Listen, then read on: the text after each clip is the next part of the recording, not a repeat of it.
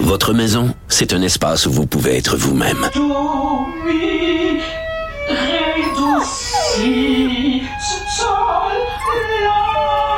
Elle mérite d'être bien protégée et vous méritez d'être bien accompagné. Trouvez la protection la mieux adaptée à votre maison avec Desjardins Assurance et obtenez une soumission en quelques clics sur desjardins.com.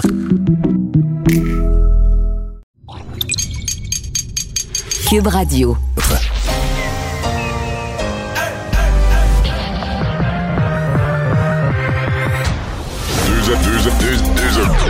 Deux, animateurs cohérents, deux visions différentes.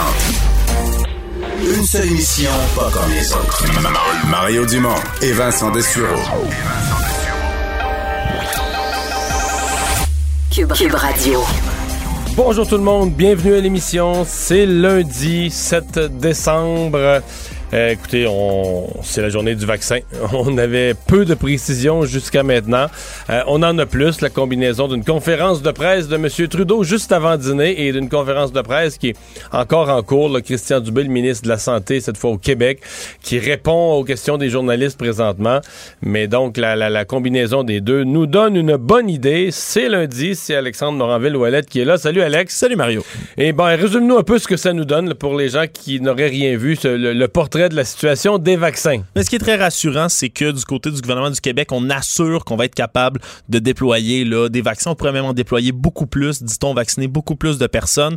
Tout ça, ça suit l'annonce, tu l'as dit, de Justin Trudeau aujourd'hui que le Canada va recevoir 249 000 doses de vaccins de Pfizer, le premier vaccin qui avait été annoncé d'ici la fin du mois de décembre. Donc ce mois-ci, les premières livraisons qui pourraient venir aussitôt que la semaine prochaine. Il faut encore attendre l'approbation de Santé Canada. Une, une petite livraison. Là. Ouais. 4 000 vaccins, 2 000 personnes. Ouais. On pourrait l'avoir dès la semaine prochaine. Donc, on commencerait à vacciner en même temps que les autres. Absolument. Puis c'est certain qu'ici au Québec, ça se traduirait. On dit là à peu près 28 000 Québécois qui pourraient être immunisés d'ici la fin du mois, euh, dit-on. Évidemment, c'est les gens plus vulnérables qui vont être euh, immunisés en premier, les gens qui sont dans les CHSLD, ainsi que le personnel de santé qui s'occupe d'eux. On dit comme ça qu'on pourrait réduire de beaucoup euh, l'impact de la pandémie au Québec, surtout les décès, les hospitalisations, vu que c'est les personnes âgées qui sont plus vulnérables et qui développent le plus souvent des complications de santé idem pour les gens qui les accompagnent. On veut évidemment pas qu'ils soient contaminés euh, de facto. Bref, on connaît aussi un peu mieux l'ordre dans lequel les gens vont être immunisés aussi le suite à ces personnes-là. Donc, je disais en CHSLD, il va avoir les Mais ça, c'est la première décision qui a été prise. Là, on met la priorité sur les résidents des CHSLD. sachant les catombes qu'on a vécu C'est ça, devant le personnel de la santé. Exact. Le personnel de la santé, c'est 325 000 travailleurs. Quand même, hein, le chiffre me fait sursauter. On dirait que je, je l'avais pas en tête. Euh, ça, c'est 325 000 Québécoises et Québécois là, qui travaillent dans le milieu de la santé, qui vont être ciblés par la suite. Après ça, on parle des personnes en résidence privée pour aînés, les gens qui vivent dans des communautés éloignées, les nations autochtones, entre autres. là, Il y en a dans des communautés éloignées. On sait à quel point ça peut faire des ravages qu'il n'y a pas euh, d'hôpitaux qui sont prêts. Après ça, les personnes âgées par groupe d'âge décroissant. Puis je pense que tu as même plus de détails Non, c'est les- ça, c'est les, euh, enfin les 80 ans et plus, les 60 à 79 ans, les 60 à 69 ans. Euh, et ensuite, les personnes. Moi, je pense que là-dessus, là, il va y avoir certaines associations. Je fais une prédiction. Exemple, les associations de malades pulmonaires, tout ça, qui vont peut-être demander d'être mis en priorité. Parce que techniquement, toutes les personnes de. Euh, T'as le groupe des 80 ans et plus. Ensuite, le groupe des 60 à 79 ans. Le groupe des 60 à 69 ans.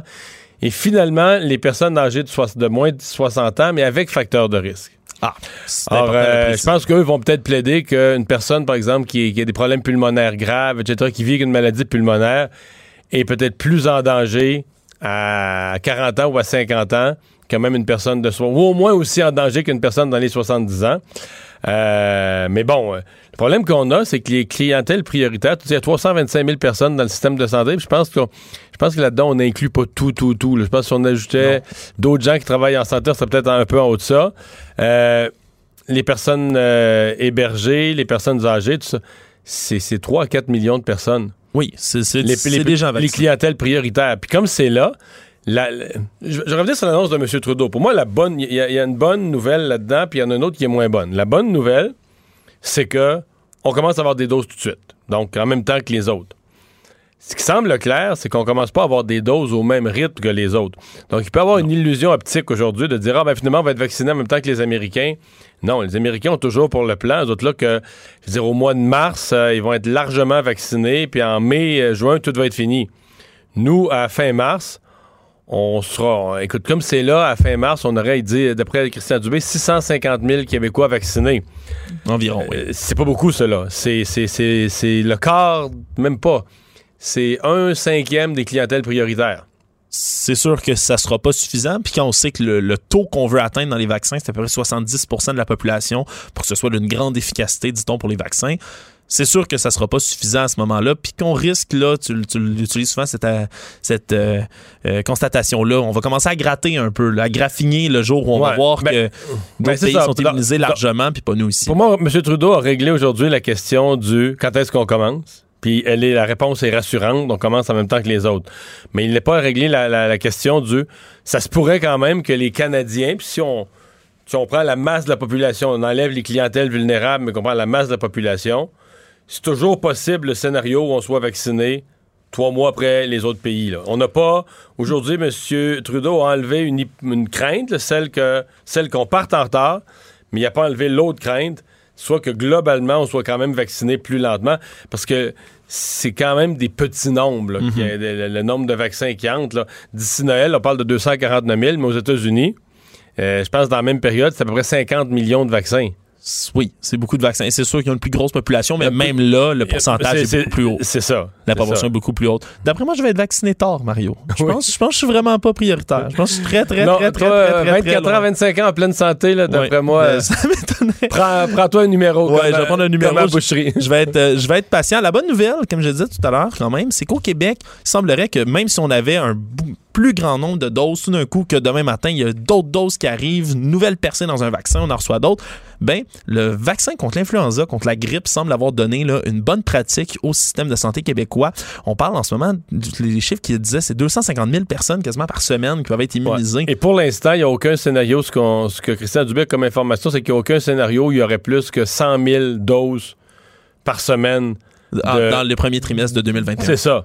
Donc, on est très, très, très en bas de ce qu'on est capable de faire dans une simple campagne comme la grippe. Oui, exact. là, Par on- contre, les vaccins sont un petit peu plus compliqués à manœuvrer, là, à manipuler. C'est sûr. Surtout celui de Pfizer, qui, Ouais, est- qui est dans ce cas-ci, qui, on se rappelle, là, doit être stocké à des températures bien au-dessous de zéro. Là, on parle de moins 70 dans certains cas, degrés Celsius. C'est très, très froid. Ça prend des congélateurs. Mais il y a une autre spéciaux. limite qu'on n'avait pas dit. À cause de ça, le vaccin de Pfizer, il y a un nombre limite de fois où il peut être transbordé d'un véhicule à l'autre. On parle de quatre fois. Ah ouais. hein? Ouais, donc c'est pour ça qu'il va être livré. euh, ben, probablement que ça vient avec la chaîne de froid, là, le- Donc, euh, c'est pour ça qu'il va être livré par Pfizer. Contrairement aux autres, il ne sera pas livré dans un entrepôt canadien. Pfizer va livrer directement, Directement. Dans les, les- les- les lieux. là. Donc, exemple, au Québec, il y aura un entrepôt québécois, il va livrer directement. Mhm. On saute l'étape. On saute l'étape de la logistique fédérale. Mais Christian Dubé annonçait tout de même là, que sont déjà acquis les congélateurs là, qui sont nécessaires pour stocker ces doses-là. Donc, euh, 100 000 personnes par semaine dans le premier trimestre de 2021. On pourrait là, en faire facilement plus haut. Puis la pratique qui est bien, là, on parlait de- je parlais du vaccin contre l'influenza, c'est que c'est en période de pandémie, cette vaccination-là. Là. Ça, ça tient en compte ce chiffre-là de gens vaccinés, qu'on respecte la distanciation sociale, qu'on respecte les mesures, que les gens sont masqués quand ils rentrent. Donc, c'était une partie inquiétante, dira-t-on, là, parce qu'on se souvenait de la grande campagne de la H1N1 où on entassait les gens comme des, des, bestiaux, là, littéralement, pour aller se faire vacciner. Disons que c'est plus possible maintenant. Mais on, on peut voir que la, la machine est, est bien huilée, elle est prête. Il manque juste un grand nombre de doses à, à injecter dedans. Donc, euh, ben, à suivre, euh, Monsieur euh, Trudeau qui était quand même très content ce matin là, d'annoncer qu'on aurait des, on commencerait à avoir des doses en même temps que, en même temps que les autres. Évidemment, tout ça, euh, là, on parle de la semaine prochaine. Tout ça est soumis à l'approbation par Santé Canada du vaccin. Là. Ouais. Ça, Ça, pourrait, dit-on, pour- ça pourrait avoir lieu dès cette semaine. Ouais. Mais moi, je pense, c'est drôle, j'ai l'impression que Santé Canada, puis la FDA aux États-Unis, ils vont se coordonner, peut-être sans s'en parler ou en s'en parlant, mais moi, je m'attends à ce que dans le même 48 heures, mettons, dans le même deux jours, là, on ait l'approbation du vaccin des deux côtés de la frontière, là, aux États-Unis et au, euh, et au Canada. Ça peut sembler louche si, si c'est pas coordonné, effectivement. Puis je pense avec les gens qui ont certaines réticences à prendre un vaccin, on ne peut pas lésiner là-dessus. Euh, nombre de cas quotidiens aujourd'hui, donc c'est moins haut que ce qu'on a vu en fin de semaine, mais c'est quand même en haut de. de- donc c'est- ça représente quand même une montée par rapport à la semaine dernière. maintenant. 1577 cas supplémentaires aujourd'hui, 22 nouveaux décès, 40 nouvelles personnes hospitalisées. Donc non, ça continue à monter. Surtout les hospitalisations. C'est Surtout les ce qui plus vite, hospitalisations. ouais. on est rendu à 818 personnes qui sont hospitalisées en ce moment au Québec. Parce que l'air de rien, euh, on nous disait que le, le seuil où le système de santé commençait à craquer, c'était 1100. Fait qu'il y a un mois, on disait, Ah, on est encore juste à 500, on n'est même pas à moitié du seuil. Mais là, quoi, on est à 818 ce matin, là. 818, puis ça vient de monter de 40. C'est Ouais, combien de jours? Puis on parle d'une journée, là, On 24 arrive, heures. vite, on arrive vite au 1000, là. On va arriver vite aux 1000. On comprend pourquoi le gouvernement multiplie les appels à respecter la distanciation, à ne pas se rassembler à Noël. Puis Christian Dubé l'a dit tout à l'heure dans la conférence, là, il va y avoir beaucoup d'autres décès. Puis il le répétait une deuxième fois, beaucoup d'autres décès. Donc, c'est certain, ça va pas s'alléger tout de suite. Va falloir attendre, oui, le vaccin, mais va falloir continuer à respecter les mesures déjà en place. Et donc, un groupe d'universitaires qui, basé sur ce qu'ils ont vu des derniers jours, euh, lance une espèce d'appel à un. J'ai- Moi, ce matin, j'ai parlé à Luc Godbout, qui n'est pas un spécialiste en santé, qui est un spécialiste en fiscalité et en économie, mais il y a dans ce groupe d'universitaires autant des spécialistes de l'économie que des spécialistes des sciences de la vie. Et ils disent, ben, il faudrait profiter du temps des fêtes. Déjà qu'il y a beaucoup de choses qui sont arrêtées, il y a des gens qui arrêtent de travailler, les jeunes ne vont plus à l'école. En profiter pour faire une espèce de gros, euh, gros arrêt, une grosse pause euh, générale au Québec, un peu comme le confinement du printemps passé. Mhm. Quelques 80 experts, tu le dis, à la fois de la santé, à la fois de l'économie, qui veulent enlever justement de la pression sur le réseau de la santé. On parlait du fameux 1000 il y a quelques instants.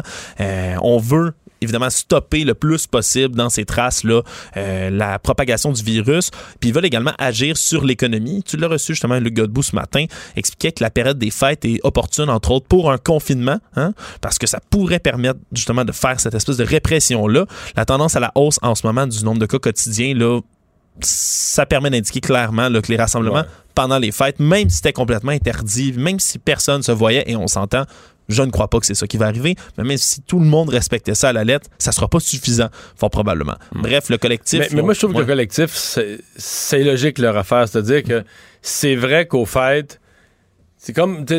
Faut, que tu passes- faut que tu fasses quelque chose, faut que tu prennes une mesure. Alors, comment tu peux avoir le maximum d'impact avec le minimum de, de dégâts là, ou de nuisances à l'économie, mais de profiter d'une période où déjà beaucoup de choses sont arrêtées. les- Parce que faut voir que l'alternative, c'est d'être obligé de faire un- une espèce d'arrêt. Euh, couper, le, cours- couper le- le- le circuit en janvier C'est beaucoup plus dommageable. beaucoup plus dommageable. Donc, moi, à mon avis, de profiter des fêtes, demander un maximum. Maintenant, là, euh, ce que ce groupe-là ose pas faire, et ça, sur quoi ils n'ont pas réussi à s'entendre, c'est qu'est-ce qu'on ferme? Par exemple, est-ce qu'on ferme les commerces? Euh, Est-ce qu'on ferme les, les, ben, les commerces non essentiels? Euh, Est-ce qu'on ferme les centres commerciaux? Est-ce qu'on ferme les centres de ski où les gens ont prévu, parce qu'on a dit quand même que les sports d'hiver seraient permis? Il y a bien des gens qui doivent s'en promettre pour le temps des fêtes, qui vont dire on a juste ça à faire. Euh, donc, eux, ils sont allés sur le principe mais ils n'ont pas voulu nommer. euh, Puis comme quand tu fermes les entreprises, mais là, on le sait, il y a des entreprises qui vont dire, nous autres, pour deux semaines, là, sais, certains types d'équipements, certains types de machines, exemple, quand tu travailles dans les, produits chimiques, tout ça, c'est quand tu arrêtes, il faut tout que tu nettoies la machinerie. Ça peut prendre, mettons, une semaine l'arrêt. Puis une semaine le redémarrage. là. Dans l'alumi- dans l'aluminium, c'est des mois. C'est là. des mois. ouais. C'est un mois l'arrêt, un mois le redémarrage. Donc tu peux pas arrêter pour deux semaines. Là. Non. Euh, donc c'est tout ça. là. C'est tout ça le questionnement. C'est pour ça qu'ils n'ont pas statué. J'imagine aussi, là, ils ont laissé cette latitude-là au gouvernement là, de pouvoir imposer un. Mais est-ce s'ils que cette mesure-là. là. Mais si tu coupes, si tu fermes les magasins, les centres d'achat, est-ce que tu fermes les centres d'achat deux semaines durant les fêtes? Pendant le Boxing La Day. semaine avant Noël, le Boxing Day, tu mets la hache dans tout ça. Fait que le collectif a raison en principe, mais en pratique, il se donne pas la tâche ingrate. Le gouvernement peut pas se, peut pas se permettre d'un principe général. Il doit se commettre à poser des gestes, à fermer des choses. Puis à chaque fois que ça a été général, on le sait, il y a eu tellement de questions puis de pression d'installer. Mm. Donc, il devrait être précis. Puis c'est une tâche, tu le dis, ingrate. Donc, euh, à suivre. là. Mais moi, moi, mon impression, c'est que depuis deux semaines, le gouvernement, tous ses points de presse sont tournés autour de Noël. Puis qu'est-ce qu'on fait? Parce qu'en fait, il y a eu quatre phases. Il y a eu la phase où le gouvernement se faisait demander par les journalistes, mais là, quand est-ce que vous allez nous donner des indications pour Noël? Puis là, c'était bientôt, bientôt. Après ça, il y a eu la phase où ils ont donné les permissions de rassemblement pour Noël. Puis ça, il y a eu la phase où ils ont dit, ouais, on vous a donné les permissions, mais on n'est plus sûr, ça, ça regarde mal. Puis après ça, il y a eu l'annulation des rassemblements pour Noël. Mais mon point, c'est que durant, à peu près, ça a duré deux semaines et demie, trois semaines, tout ça. On a parlé que de Noël, de Noël, de Noël. Puis là, ben, c'est fini. C'est fini. La phase des discussions sur Noël est finie. La question qui se pose à partir de maintenant, c'est OK, on fêtera pas Noël, on rassemble, il n'y aura pas de rassemblement à Noël. Si le nombre de cas est en hausse quand même. Qu'est-ce qu'on fait, là? Qu'est-ce qu'on pose comme geste? Et je pense pas que c'est juste de, de- de- de- des privations de liberté aux citoyens. Probablement qu'il y a des choses que le gouvernement peut faire lui-même. Probablement qu'il y a des choses qui peuvent être mieux faites euh, dans les, les, les, euh, les résidences personnes âgées, euh, dans les écoles, etc. Moi, je pense qu'on doit, on doit repasser l'ensemble des possibilités, des actions qui pourraient être entreprises pour ramener euh, le, le nombre de cas à la baisse parce que c'est pas avec avec le rythme d'arrivée des vaccins, c'est pas le vaccin qui va faire une différence là. Non, puis même quand les premières doses vont arriver, ça prend du temps avant que ça s'installe, cette espèce Mais d'immunité. ça prend deux semaines d'abord. Ouais. Parce qu'il là, tu vas voir, là, tu vas voir, là, tu vas voir les CHSLD vaccinés. Ça, ça va être ça quand même, ça va être mieux là. Ça va être mieux, on va peut-être voir, on Il l'espère, n'y aura pas moins, moins de décès. Ouais, mais il y aura- exactement. On Moins risque d'avoir moins de décès, mais tu n'auras pas nécessairement moins d'hospitalisation ou Parce, peu. Parce ouais, que, parce que quelqu'un de mon âge pourrait, puis il y en a eu des cas qui sont arrivés, on en a entendu plein d'histoires, il y a eu des dossiers dans les journaux. Quelqu'un de 24, 25 ans peut se ramasser à l'hôpital. Puis les gens Il y il y en a qui se ramassent à l'hôpital. Il y en a quand même plusieurs qui sont jamais hospitalisés, qui sont tellement mal en point. Ils attrapent la COVID au CHSLD. On les isole dans une zone rouge. Puis des fois, au bout de quelques jours, ils passent juste pas à travers. Puis il n'y a même pas de... Il y a même pas de pertinence. sur- D'intubation, d'int- quoi que ce soit, d'aller se déplacer aux soins Les intensifs. gens qui sont trop faibles, tout ça, on le fait pas. Donc, euh, il y a des gens en CHSLD qui, qui décèdent sans jamais même être passés par les statistiques sur les, euh, sur les hospitalisations. Ben voilà le portrait que ça vous, euh, que ça vous donne. Donc, euh, tour d'horizon euh, des vaccins et de la COVID. Euh, par ailleurs, euh, la, parlant de la COVID, dans la saga de Donald Trump, c'est un nouvel épisode. Son avocat, qui a fait parler de lui tous les jours depuis l'élection en essayant de se présenter devant les tribunaux et en perdant toutes les fois, Rudy Giuliani. Mais là, il est plus devant le tribunal, il est à l'hôpital. Oui, il est à l'hôpital hospitalisé à 76 ans parce qu'il a contracté la COVID-19, euh, positif au coronavirus. Donc, euh, lui qui était aux avant-postes, là, vraiment, euh, le fer de lance, si on veut, des contestations juridiques de Donald Trump, qui, pendant la fin de semaine, Mario, n'ont pas essuyé plus de, de succès qu'avant. Même aujourd'hui, là, il y a une juge fédérale dans l'État du Michigan euh, à qui on demandait Ils en ont perdu deux victoire. autres le vendredi, samedi. Exact. Ouais, on est rendu là, au compte de ce matin, à moins qu'il y en ait eu d'autres dans la journée que j'ai pas vu, c'est 47 défaites, 47 cas perdus Sur pour le camp 48. Trump. Sur 48. Donc vraiment, ça, ça, ça s'enligne pas très bien pour eux. Puis d'ailleurs, la juge fédérale ce matin qui disait ce dossier illustre bien l'expression le train est passé. Littéralement, puis elle était dans un jugement complètement cinglant. Elle disait que le peuple avait parlé, que dénoncer des allégations de fraude basées sur des spéculations, des conjectures, c'était complètement débile. Que, non, vraiment, encore une fois, là, au moins, il semblerait que les juges ne, ne bronchent pas devant les contestations judiciaires, même que le recomptage au Wisconsin a donné 87 voix supplémentaires à Joe Biden. Donc, euh, ça fonctionne pas mieux de ce côté-là non plus. ça, je pense que Trump a dépensé 3 millions pour obtenir ce recomptage-là. Ah oui, au grand frais, au grand frais des républicains. Mais- mais de l'argent d'ailleurs qui siphonne dans les poches de ses supporters directement qui de sa plateforme? qui, leur mani- qui manipulent en leur disant que l'élection est loin d'être réglée, tout est encore possible. Mais euh, 87 de votes de plus pour Biden, ça aurait pu être 87 de plus pour euh, Trump. Ça n'aurait rien changé. Non, mais on s'entend que c'est. les- écoute, Au au Wisconsin, mon souvenir, c'est que l'écart était de plus de 10 000 votes. Là. Oui, c'était élevé. 10 000 quelques cents. Je veux dire, un recomptage, tu, tu trouves des erreurs sur un bulletin, tu dis, ah, ce bulletin-là, il aurait dû être annulé, il y a un barbeau. Mais, tu comprends? Puis il y en a des deux bords. Mais tu peux pas revirer 10 000 votes sur un recomptage. Aurait- qu'il y en aurait 10 000 de plus pour un parti que pour l'autre, où l'électeur a fait une erreur, un barbeau, un trait de crayon, tout ça.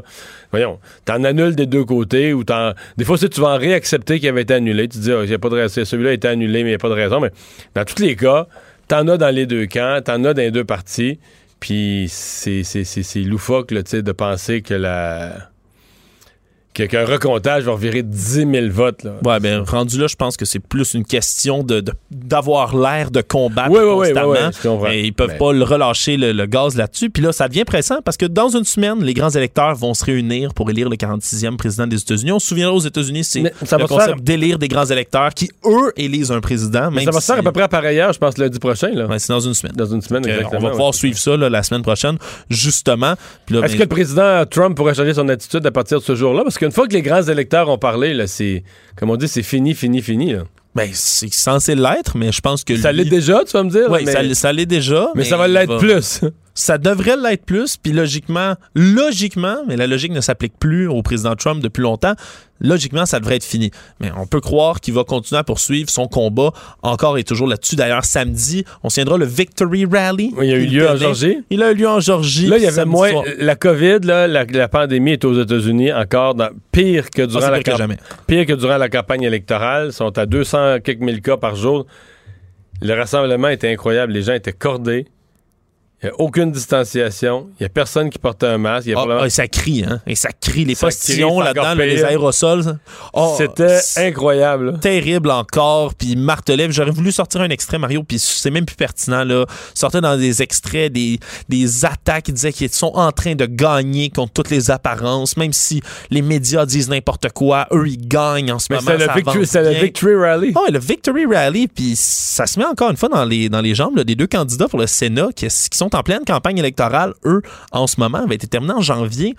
C'est essentiel pour le contrôle du Sénat. Là. Vraiment, c'est en nuire aux efforts parce que pourquoi tu irais voter si ton président dit ça, c'est complètement inutile, ouais. tout, est, tout est frauduleux, tout, la fraude est partout, je, votre vote compte pas, ça donne rien. Ben, c'est pas bon pour inciter les gens à aller voter, puis la course est tellement serrée que chaque vote pourrait compter. Merci. Culture et société.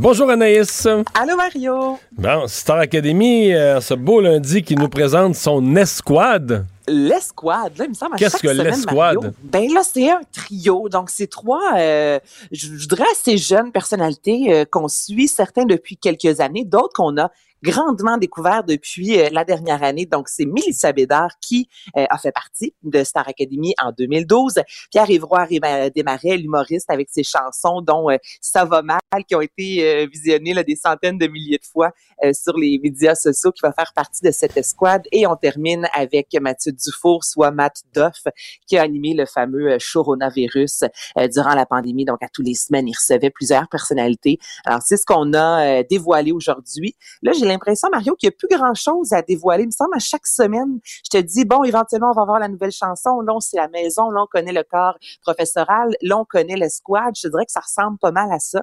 Et le mandat, en fait, de ces trois-là euh, sera euh, à chaque semaine de se promener dans le Québec, d'aller rencontrer les familles, des euh, académiciens, académiciens, mon Dieu, pour savoir un peu comment euh, comment ils vivent ça, comment ça se passe. OK, c'est ça l'escouade, là. C'est ça. Une escouade sur la route. Il y a des aussi, il y aura des défis qu'on dit qu'on va leur lancer les dimanches soirs qu'ils devront relever, relever. Donc, euh, c'est vraiment ça. Ils vont se promener euh, aux quatre coins du Québec, aller rencontrer les familles des académiciens.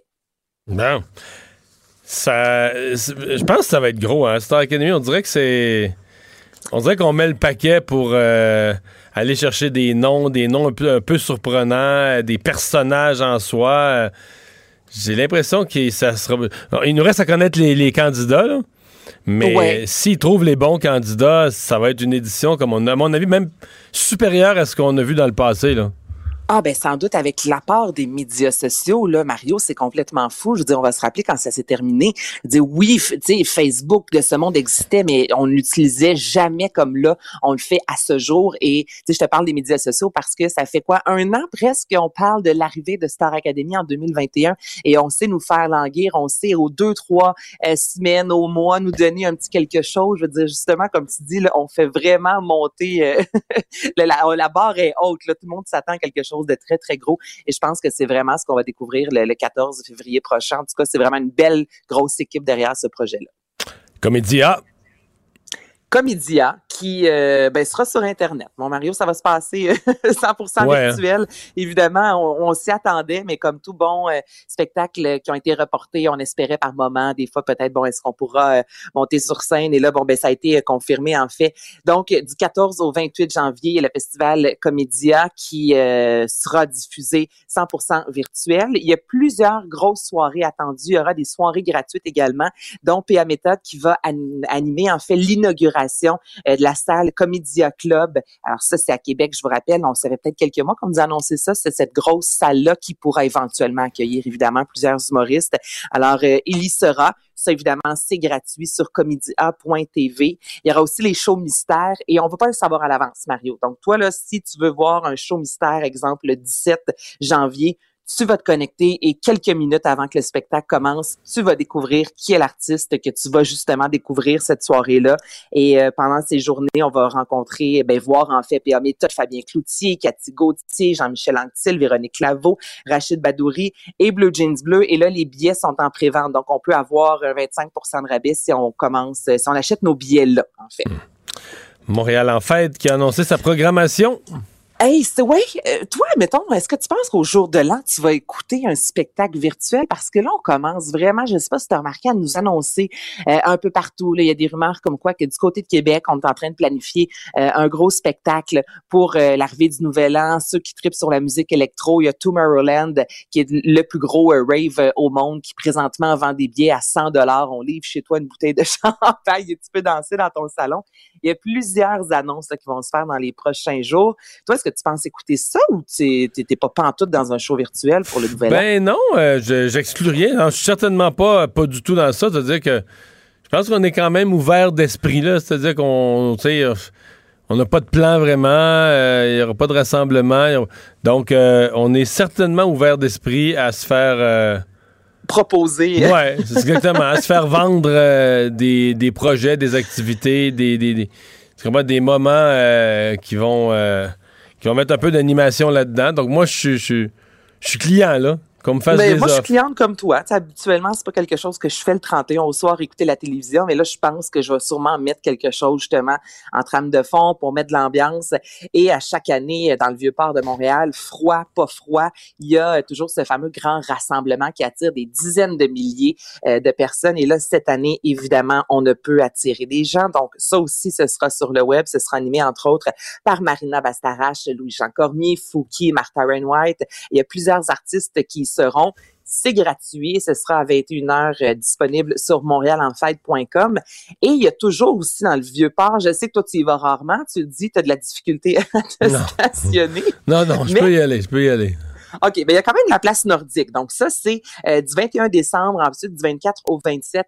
Donc à l'extérieur, on installe des grosses chaises à Dirondac et tout ça, avec de la musique, euh, des, un peu d'ambiance avec des lumières et tout. Donc on veut quand même offrir ça aux gens. C'est facile à l'extérieur de respecter évidemment la distanciation sociale. Donc on veut quand même garder euh, cette tradition-là du vieux Montréal durant la période des fêtes. Mais évidemment, pour le gros show, il faudra attendre à l'an prochain. Bon, évidemment, des nouvelles en rafale. D'abord de Aga. Ben oui, c'est ça qui est particulier. Hein. Je te parle de plein de spectacles virtuels. Puis ce matin, euh, on, euh, personne ne s'attendait ça, ça, je l'ai vu passer. C'est en vrai, là. Hey, ça, c'est en vrai. Là, tout le monde, euh, en fait, comme je te dis, on s'y attendait pas. Tout le monde pensait, se disait, ça va prendre quelques mois encore avant qu'un gros festival vraiment euh, dise, ben nous, écoutez, on va venir vous voir et ça a été confirmé. Donc, Foo Fighters, Cardi B euh, à la place de Lizzo. Donc, c'est pas Lizzo qui sera, elle qui devait être de la l'an passant, fait, de la dernière édition. Post Malone, qui était au bout, qui va, entre guillemets, remplacer Kendrick Lamar. Et ça aura lieu du 1er août prochain, ça, le 30 juillet, pardon, au 1er août. Reste à voir, évidemment, au niveau, bon, de la COVID, le, vaccin et tout ça, mais ça a été une grosse nouvelle ce matin, comme tu dis, tu l'as vu passer. Je veux tout le monde se disait, my God, il y a du monde, Mario, c'est environ 135 000 personnes par année qui se déplacent pour aller faire un tour à Oshiaga, puis 70 euh, de, des spectateurs proviennent de l'extérieur du Québec. Donc, c'est un gros, gros marché. C'est reste à voir. De l'extérieur du Québec, il faut que la frontière soit ouverte. C'est ça, tu sais. Sinon, ça va être un plus petit, euh, un plus petit Oshaga. Est-ce qu'on va décider de réduire les, la capacité? Et évidemment, on risque d'obliger le, vaccin. Bref, ça reste une bonne ben, nouvelle. D'après moi, tu pourras pas. Là, ben, là, on, a, on, a, eu une nouvelle aujourd'hui sur la rapidité des premiers vaccins, mm-hmm. mais dans l'état actuel de l'info qu'on a, il n'y a pas la moitié de la du monde qui va être vacciné l'été prochain. Là. Ben c'est écoute quand tu vas lire justement les commentaires, la, majorité des gens oui sont heureux, ça demeure une bonne nouvelle, mais n'empêche qu'on se dit ok, mais là est-ce qu'on va réellement pouvoir être vacciné puis tout le monde aller dans un festival là où euh, on est embarqué presque par dessus l'autre dans un festival c'est plus difficile. Quoique si on regarde au FME le festival de musique émergente au début septembre on avait vraiment fait euh, avec des clôtures là des petits enclos là je te dirais là pour séparer les festivaliers. Donc il y a possibilité mais au FME, d'habitude, c'est aux alentours de 35 000 personnes. Dis-toi qu'au mois d'août, on a accueilli 3 000 personnes. Donc là, est-ce qu'on ferait un Oshéaga version euh, vraiment plus petit? Je pense pas. faut vendre des billets. C'est à suivre. À suivre certains. Fred Pellerin. Fred Pellerin qui euh, annonce, euh, lui, qu'il partira en tournée. Donc, ça a été plein d'annonces hein, aujourd'hui au niveau euh, culturel dans 16 salles du Québec. Il va commencer ça au mois de février prochain. Un spectacle de chansons qui se nomme Je dirais presque rien. Et il y a également Andréane Amalette qui, elle aussi, a annoncé retourner voir ses fans avec pas mal toute son band. Ça commence le 6 février prochain. Donc, on voit quand même, on sent que les artistes, on a jasé, toi et moi, de Cathy Gauthier la semaine dernière. Donc, les artistes qui semblent vraiment vouloir retourner sur scène en espérant que ce soit possible le plus rapidement possible, justement. Bon, et finalement, des nouvelles d'Andréane Mallette. Ben oui, elle aussi justement qui a annoncé euh, qui a annoncé une tournée. Ça commence dans quelques quelques mois là, le 6 février prochain. Les billets seront en vente, donc c'en est une autre. C'est vraiment une belle liste de, de, de chanteurs, d'artistes qui retournent sur scène, pas de façon virtuelle. Donc euh, on voit la, la lumière au bout du tunnel, Mario. Bon, mais qui, annonce un retour sur scène, c'est déjà bon. Est-ce qu'on pourra y aller ou ça devrait être reporté? Ben, mais il faut, ben, il faut, il faut que tu te mouilles. Là, tu, tu fixes une date puis tu te mouilles. Ben exactement, c'est le 6 février, donc c'est quand même bientôt. Reste à voir. Comme il y a de l'espoir, mais comme tu dis, il faut que les 6 février? Oui. C'est bientôt, là. Ouais, mais il y a plusieurs artistes comme ça qui annoncent là, assez rapidement un retour dès le début euh, de l'année 2021. Donc, on a de l'espoir. Est-ce qu'au niveau euh, des salles, on sait que tout est en place pour accueillir des artistes, 250 personnes par salle? On va peut-être revenir à ça assez rapidement, on l'espère, mais les artistes seront prêts. Et les billets seront vendus, c'est ça hein, aussi l'affaire. Mine de rien, il euh, faut qu'ils en vendent. Mais sincèrement, j'ai peine à m'imaginer que ça va être possible à ce date-là. Là. Hmm, surtout y a des gens qui Ouais, parce que là, on est pas loin de, dire. Euh, on n'est pas loin de dire que ça pourrait être le mois de janvier, la fin janvier, le pire moment. D'après moi, le 6 février, tout sera pas fini. Là. Ouais, surtout si les gens se rencontrent quand même, se réunissent durant la période des fêtes. on s'entend que ça, ça peut jouer euh, dans la Mais, balance. Comme je dis, au pire, ils leur porteront. Faut faut être agressif. Hey, merci Anaïs. Ben, voilà. Salut. Salut. Bonjour, je peux prendre votre commande? Oui, je vous prendrai le sandwich, le délice du Sud. Par contre, j'enlèverai le poulet, l'ananas, les oignons puis le fromage feta. Votre auto, c'est un espace où vous pouvez être vous-même. Euh, donc vous voulez juste le, le pain et la sauce? Oui, monsieur. Elle mérite d'être bien protégée. Et vous méritez d'être bien accompagné. Trouvez la protection la mieux adaptée à votre auto avec Desjardins Assurance et obtenez une soumission en quelques clics sur desjardins.com.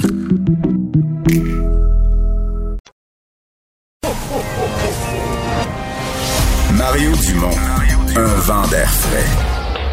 Pas étonnant que la politique soit sa deuxième nature. Vous écoutez Mario Dumont et Vincent Dessureau. Ça a été une expression célèbre. Certains euh, y ont vu un grand pan de développement économique possible. D'autres y ont vu surtout du marketing. C'était le plan Nord. Euh, ça avait été le dada de Jean Charest pendant une couple d'années. Euh, reprise donc du plan Nord, version, dit-on, améliorée, revue et améliorée et repensée. on a changé un petit peu le mot. On parle du plan d'un petit peu d'action nordique. On veut pas, on veut pas reprendre le terme plan Nord, donc le plan d'action nordique. On en discute avec euh, le responsable au gouvernement du Québec, Jonathan Julien, ministre de l'Énergie et des Ressources naturelles. Bonjour. Bonjour, M. Dumont, comment allez-vous? Ça va bien? C'est un plan Nord ou c'est pas un plan Nord, là? Ben, moi, j'appelle ça un plan d'action nordique 2020-2023, donc c'est pour le Nord. OK. Euh, parlez à ceux qui euh, avaient vu ça comme une espèce de coup de marketing de Jean Charest euh, et qui pensaient que c'était fini, qu'on n'entendrait plus jamais parler de ça. Qu'est-ce qui vous a amené, vous, à remettre de l'argent? Parce qu'il y a quand même 800 millions, remettre de l'argent là-dedans. Qu'est-ce que vous y voyez? Ben, honnêtement, le développement nordique au, Québec, c'est primordial. il y a des, de grandes opportunités. Vous avez raison. Je pense qu'en 2011, le plan Nord avait quand même frappé l'imaginaire à l'époque on, y voyait du, grand potentiel de développement économique, socio-économique, et moi j'y crois parfaitement, mais à l'époque, c'était beaucoup des, vœux. Il s'était appuyé beaucoup sur un développement économique qui, était lié à l'industrie euh, minière ou à l'industrie forestière. Moi, quand je suis arrivé en poste il y a deux ans, naturellement, je suis responsable de la Société du Plan Nord, qui est la société qui chapeaute un peu euh, le, maillage du développement nordique. Et je leur ai demandé, mais c'est quoi les résultats qu'on a? Qu'est-ce qu'on a fait? Il y a eu plusieurs actions là, importantes quand même, la Société ferroviaire de Pointe-Noire, euh, du déploiement de fibres optiques dans certains secteurs, mais je voyais plein d'éléments un peu épars et on avait de la difficulté à mesurer la performance en réalité euh, euh, du plan Nord première version. Alors on s'est assis avec la table des partenaires. La table des partenaires, là, c'est ça fait partie du plan nordique, c'est 30 personnes qui viennent à la fois des communautés locales. La présidente, c'est Manon Cyr, le maire de Chibougamau. Mhm. Alors, il y a les maires, les préfets qui, qui- qui siègent là-dessus. Il y a huit postes liés aux communautés, autochtones. On parle des, des Inuits, euh, des Inuits, euh, Cris. euh, des Cris.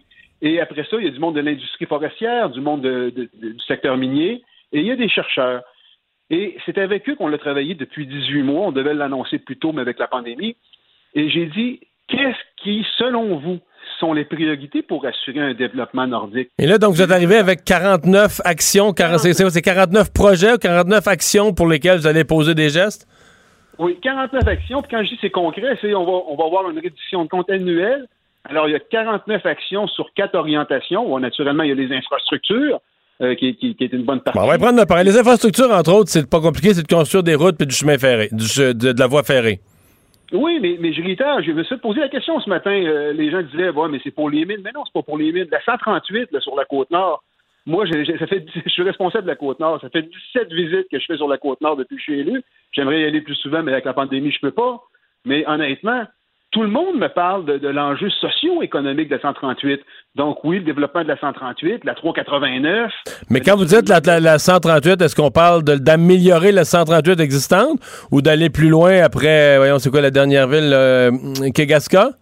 Kegaska. Donc, on a annoncé, moi, M. Bonnardel, François, puis moi, euh, le printemps dernier, deux nouveaux tronçons. Puis on travaille après ça pour les tronçons subséquents. Est-ce que le but, c'est de se rendre à Blanc-Sablon, d'a- d'aller rejoindre, d'aller reconnecter avec Terre-Neuve au bout, au bout, au bout du Québec?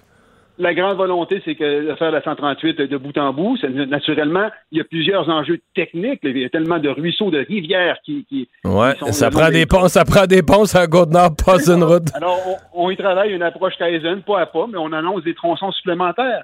Donc, c'est vraiment un développement pour le nord du Québec. Donc, la 138, c'est un, bel exemple en réalité. Là.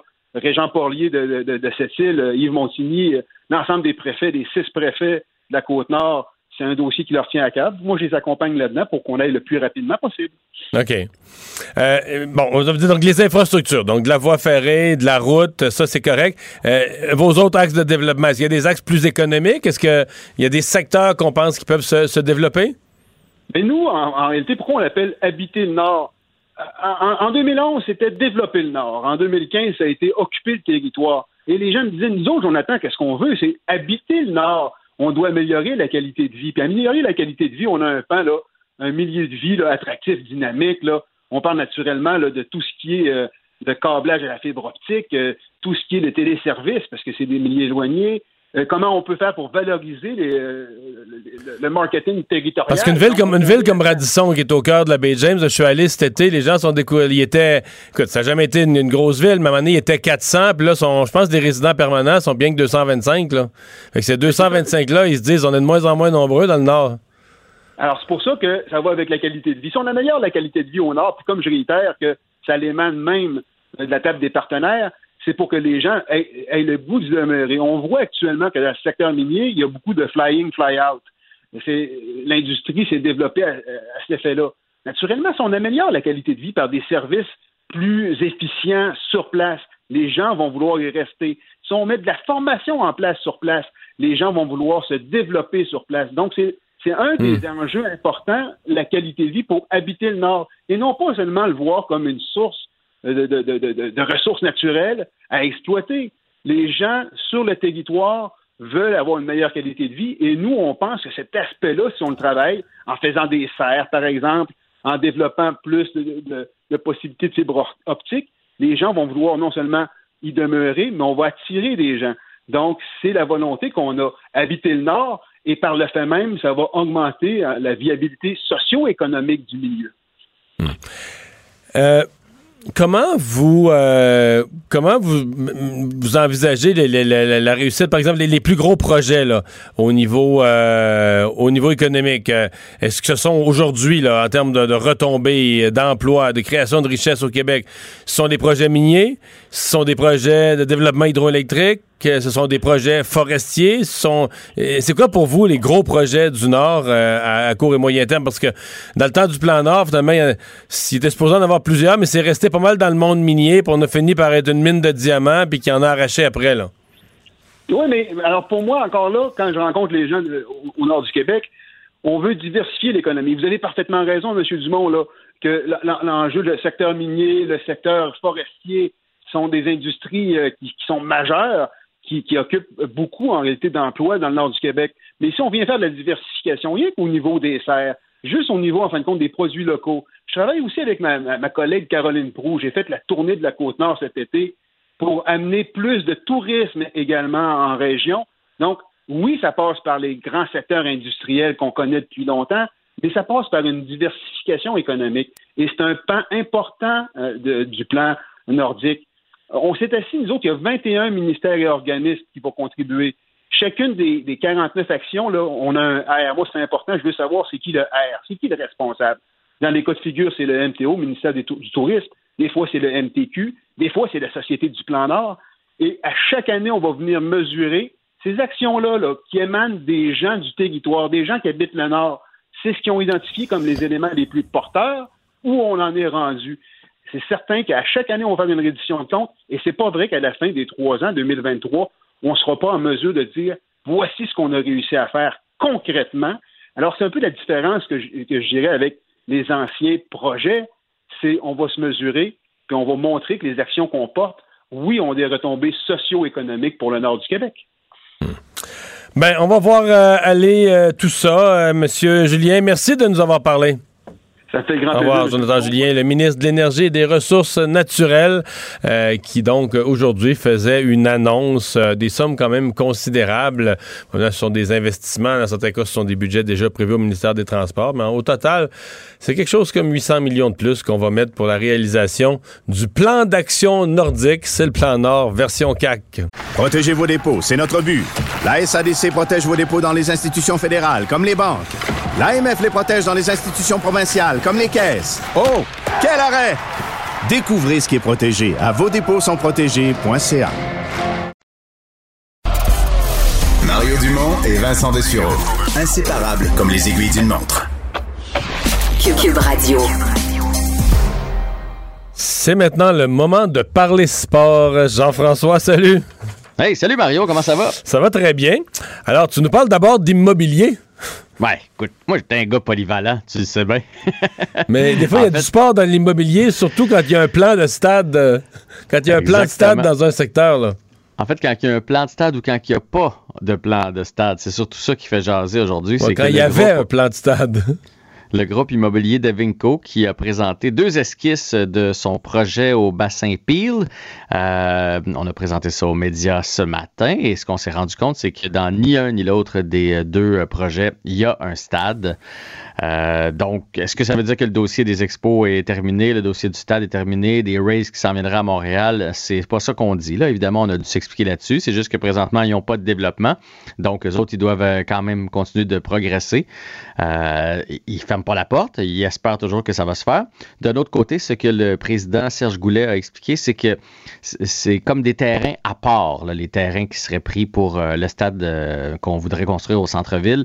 Donc, c'est toujours possible de le faire, même si on garde les maquettes actuelles.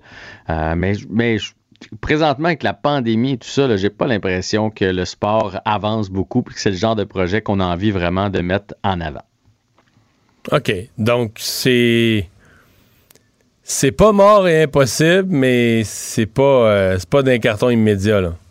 Ben, mais, mais il me semble qu'on n'entend plus parler. C'est peut-être moi qui n'ai pas attentif, mais il me semble qu'on n'entend plus beaucoup parler du, tout le, le, projet d'équipe en garde partagée entre Tampa et ici, là? On n'entend plus du tout parler de ça. Puis moi, je pense que c'est à cause de la pandémie. ben, premièrement, c'était déjà pas facile. Et là, la pandémie vient de mettre un frein à tout ça. Là. Je pense que tout le monde a d'autres chats à fouetter. Euh, si tu t'appelles euh, Stephen Bromson, t'as-tu, Bromfman, pardon, as-tu vraiment envie de te lancer là-dedans, de dépenser des, des millions de dollars? Euh, je pense que le baseball majeur a d'autres, d'autres chats à fouetter aussi que de recevoir des appels du groupe de Montréal pour ramener les, le, baseball ici. Fait que je, crois que tout est sur la glace. Puis, tu sais, dans le fond, aujourd'hui, ça fait boule de neige, c'est juste parce qu'on a déposé des, esquisses, on a déposé des maquettes, puis qu'il n'y a pas de projet de stade. Mais lui, lui euh, le, promoteur, il fait avec ce qu'il y a. Puis présentement, il n'y en a pas de stade en construction, donc il n'est quand même pas pour le mettre sur sa maquette. OK. Bon, euh, ça.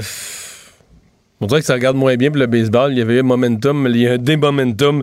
Bon, l'impact de retour à l'entraînement. Mais parce non que... seulement ça, Oui. mais, mais, mais si, on, si on veut jaser de ça un peu, moi j'ai l'impression que de ce temps-là, il y a une vague NBA. Que s'il fallait que quelqu'un arrive avec un projet de NBA, puis je ne sais pas si la NBA a envie de s'en venir ici, là. Je ne sais pas si le Je Montréal. pense qu'il y aurait plus d'intérêt pour du basket que du baseball. Peut-être les plus jeunes. Ben oui, le basket est, vraiment populaire. Moi, quand je regarde, mettons, mon fiston, là, puis même euh, euh, ma fille, ses amis, ça suit le basketball beaucoup plus que le baseball. Le baseball, pour eux autres, c'est un sport de vieux, c'est long, c'est lent. Le basketball, là, mon gars, j'en reviens pas, puis je, me trouve à être au courant de ça parce qu'il m'en parle. Il est au courant des vedettes. C'est un sport de vedettes. C'est un sport de flash. Les gars sont tous sur les médias sociaux. Ils font des stories, ils font des posts, ils font toutes sortes d'affaires. Ils ont des dents en or, ils ont des boucles d'oreilles. C'est vraiment quelque chose de très trendy. Puis je, pense qu'au au Québec, on sous-estime l'engouement qu'il y aurait pour une équipe de NBA. Puis la NBA pourrait s'installer au Centre Bell. Fait que ça coûte pas un stade. Je dire, dans, ben- dans bien des villes, c'est comme ça. Quand le Canadien est à l'extérieur, c'est l'équipe de Montréal qui joue au basketball, donc dans le même amphithéâtre. Donc là, tu rentabilises ton, amphithéâtre encore plus. Mais moi, je je serais- moi, mettons, si j'avais ces sous-là présentement, là, je serais bien plus tenté par une franchise de la NBA parce que je pense que c'est un sport. de- Regarde juste les contrats qui se donnent présentement, même s'ils sont en pandémie puis qu'il n'y a pas de spectateurs, ils sont partout. Ils ont des droits de télé en Chine, ils ont, ils ont des extensions partout. La NBA, c'est c'est bien plus sur une pente montante que le baseball qui est très américain. Puis passer les Américains, c'est beaucoup moins populaire. C'est mon opinion. Ah non, c'est intéressant. T'es-tu encore là? Non, non, non, c'est intéressant. Je suis- étonné, mais c'est. T'as peut-être raison. Mais il me semble que la NBA, euh, tu sais, il n'y a pas de promoteur, il n'y a pas d'historique. On dirait que tu pars de plus loin, mais ça prend juste un. Ça prend juste un tripeux avec des poches profondes, puis euh, t'as un promoteur. Ouais, Je te dis pas que c'est faisable, mais je pense qu'il y aurait un bassin euh, qui écouterait la NBA, puis on tomberait rapidement en amour. Regarde les Raptors, là. Comment on est tombé en amour avec les Raptors quand ils se sont rendus loin. Les Blue Jays se sont déjà rendus jusqu'au bout. On n'est pas tombé en amour avec les Blue Jays. Il y a quelque chose, le, sport de la NBA est rapide. Euh, les matchs sont, sont pas longs. C'est euh, d'un bord puis de l'autre, d'un bord puis de l'autre. Et c'est un sport de vedette. Tu sais, dans bien des sports, mettons, euh, c'est des sports d'équipe, puis le quatrième trio est aussi important que le premier trio. Au basketball, c'est pas ça, là. Quand il reste 4 secondes, tout le monde le sait qui c'est qui va avoir le ballon dans les mains. C'est le, le- gros joueur. Puis je, pense que à Montréal, il y a beaucoup, beaucoup de monde. Puis tu sais, promène-toi dans. Il y en a des terrains de basket un peu partout. Il y a souvent un paquet de jeunes qui jouent au basketball. Fait qu'il y a tout un public là à aller chercher. Fait que moi, si j'avais les poches profondes, là, mettons si tu voulais embarquer avec moi, Mario, là. J'investirais pour une équipe de la NBA. OK, je retiens ça, ton intérêt. On vend ton pour la chalet, on achète ça. Bon, c'est bon. Il va peut-être en manquer un peu. Bon, tu vas me parler de l'impact euh, qui, Oui. ont, euh, ben, qui ont commencé le- le- le- leur entraînement là, pour euh, ce match de la CONCACAF, ce match peut-être unique. Oui, ben moi je pense que ça va être un match unique. De toute façon, c'est un match aller-retour. On a déjà joué l'aller, on s'en souviendra, on l'a perdu. Là, on joue le retour contre le Honduras, contre le CD Olympia. Et euh, dans le fond, l'impact est de retour à l'entraînement parce qu'on le sait, il y avait eu une période de confinement, de quarantaine. On n'avait pas le droit de pratiquer. Les joueurs étaient invités à garder la forme chacun chez eux. Là, on est de retour à l'entraînement et l'impact a dû donner son alignement. Écoute, Balou Tabla, Chaume, Uruti, Lapalainen, Chouanière, Saba, Raitala et maintenant Boyan ne seront pas avec l'équipe pour le match du 15 décembre prochain. Fait que, tu sais, entre toi et moi, là, à un moment donné, t'as beau, vouloir te donner puis travailler plus fort que l'autre équipe, je pense que l'impact euh, s'en va là-bas et va revenir bredouille. Bon. Je leur souhaite pas, cela dit, là. Je voulais pas que vous pensiez que, que je souhaite du malheur à l'impact, mais à un moment donné, il faut être logique, là. Ouais, c'est comme on est, t'as juste pas assez de, t'as pas assez de joueurs. Tu sais que si tu vas à la chasse, si t'as pas de munitions dans ton fusil, tu tireras rien, hein? Non, ça se peut bien. c'est Euh, ça qui va se passer. une étude qui démontre que les euh, qu'est-ce qui offre, qu'est-ce qui permet aux jeunes d'avoir des meilleures notes? Est-ce que c'est la capacité de concentration, la mémoire ou autre chose? Oui, écoute, c'est dans la presse aujourd'hui. C'est une, fille qui s'appelle Maude Dubuc à l'Université du Québec à Montréal en biologie qui faisait son doctorat, puis elle voulait euh, trouver qu'est-ce qui aidait les jeunes à avoir des meilleures notes, puis elle était partie avec des idées préconçues, que c'était probablement la mémoire, la capacité de se concentrer qui faisait en sorte que les jeunes avaient des, de meilleures notes. Oui, il y a de ça. Je ne suis pas en train de vous dire qu'il n'y a pas de ça, mais il y a quelque chose qui était récurrent, qui est revenu dans son étude, qui a été fait dans la métropole auprès de 185 jeunes. Chez les jeunes filles, c'est le cellulaire.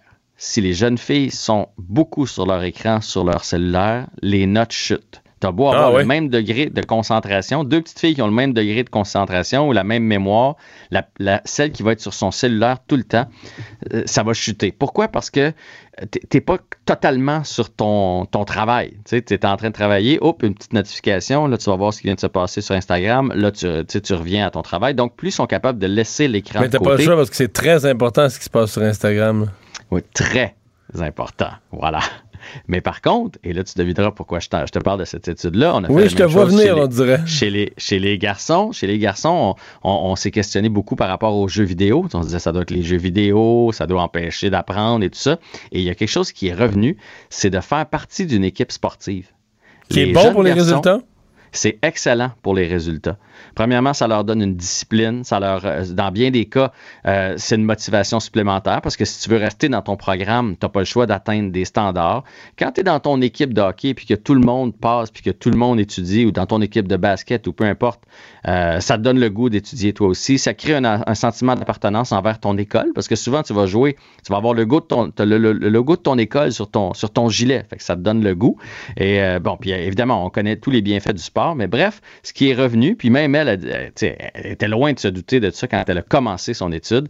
Mais bref, le sport, l'appartenance, faire partie d'une équipe sportive, c'est excellent pour les jeunes garçons. Puis là, je dis pas ça parce que je veux qu'on lance le sport la semaine prochaine. Là, je comprends bien que pour les prochaines semaines, c'est impossible.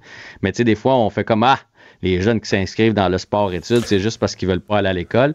Ben au contraire, je pense que pour certains jeunes, c'est très important puis c'est très utile. Mais moi, je pense que c'est beaucoup lié avec la motivation. Là. Ouais, oui, si, oui. si tu trouves ta c'est con à dire, mais si tu trouves ta vie plate, si tu l'école, s'il y a un impact sur l'ensemble de tes, euh, de tes résultats, de ta concentration, de ta motivation, si le sport fait que. Tu sais, je me souviens quand. Parce que moi, j'étais un dessus en politique là, qui faisait la promotion énormément de beaucoup plus de sport, euh, sport-études, art-études, des pro- concentrations, tout ça. je me disais, quand tu portes le manteau de l'école? Parce que c'est l'équipe de hockey, mais c'est néanmoins le manteau de l'école. Ouais. Quand tu te promènes avec sa rue, il y a quelque chose qui vient de se passer quand même. C'est- que tu es fier de ton école, tu as une appartenance et il y a quelque chose qui vient avec ça. Ça veut dire que le matin, tu pars, si tu as le manteau de l'école sur le dos, tu méprises pas ton école ou tu la trouves pas poche. Ou... Fait que euh, moi, je crois beaucoup à ça. Là. Puis je pense que ça, ça amène une motivation générale. Motivation, ça, mais motivation ne serait-ce que. Moi, je, moi, je l'ai pas vécu, là, puis là, je vais te parler de- du, du cas de, de- Nathan quand il a commencé en secondaire 1 en sport-études.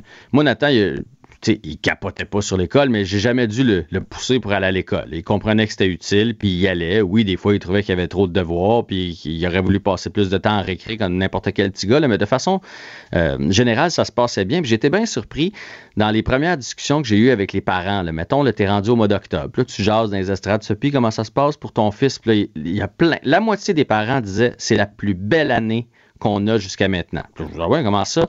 J'ai pas de misère à le lever.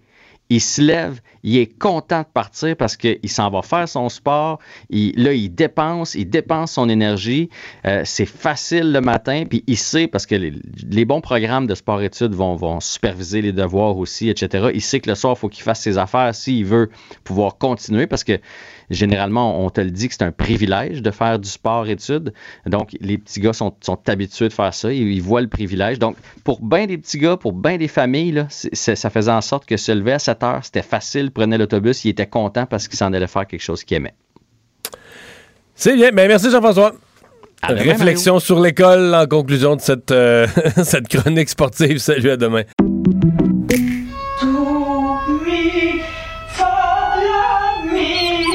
Votre maison, c'est un espace où vous pouvez être vous-même.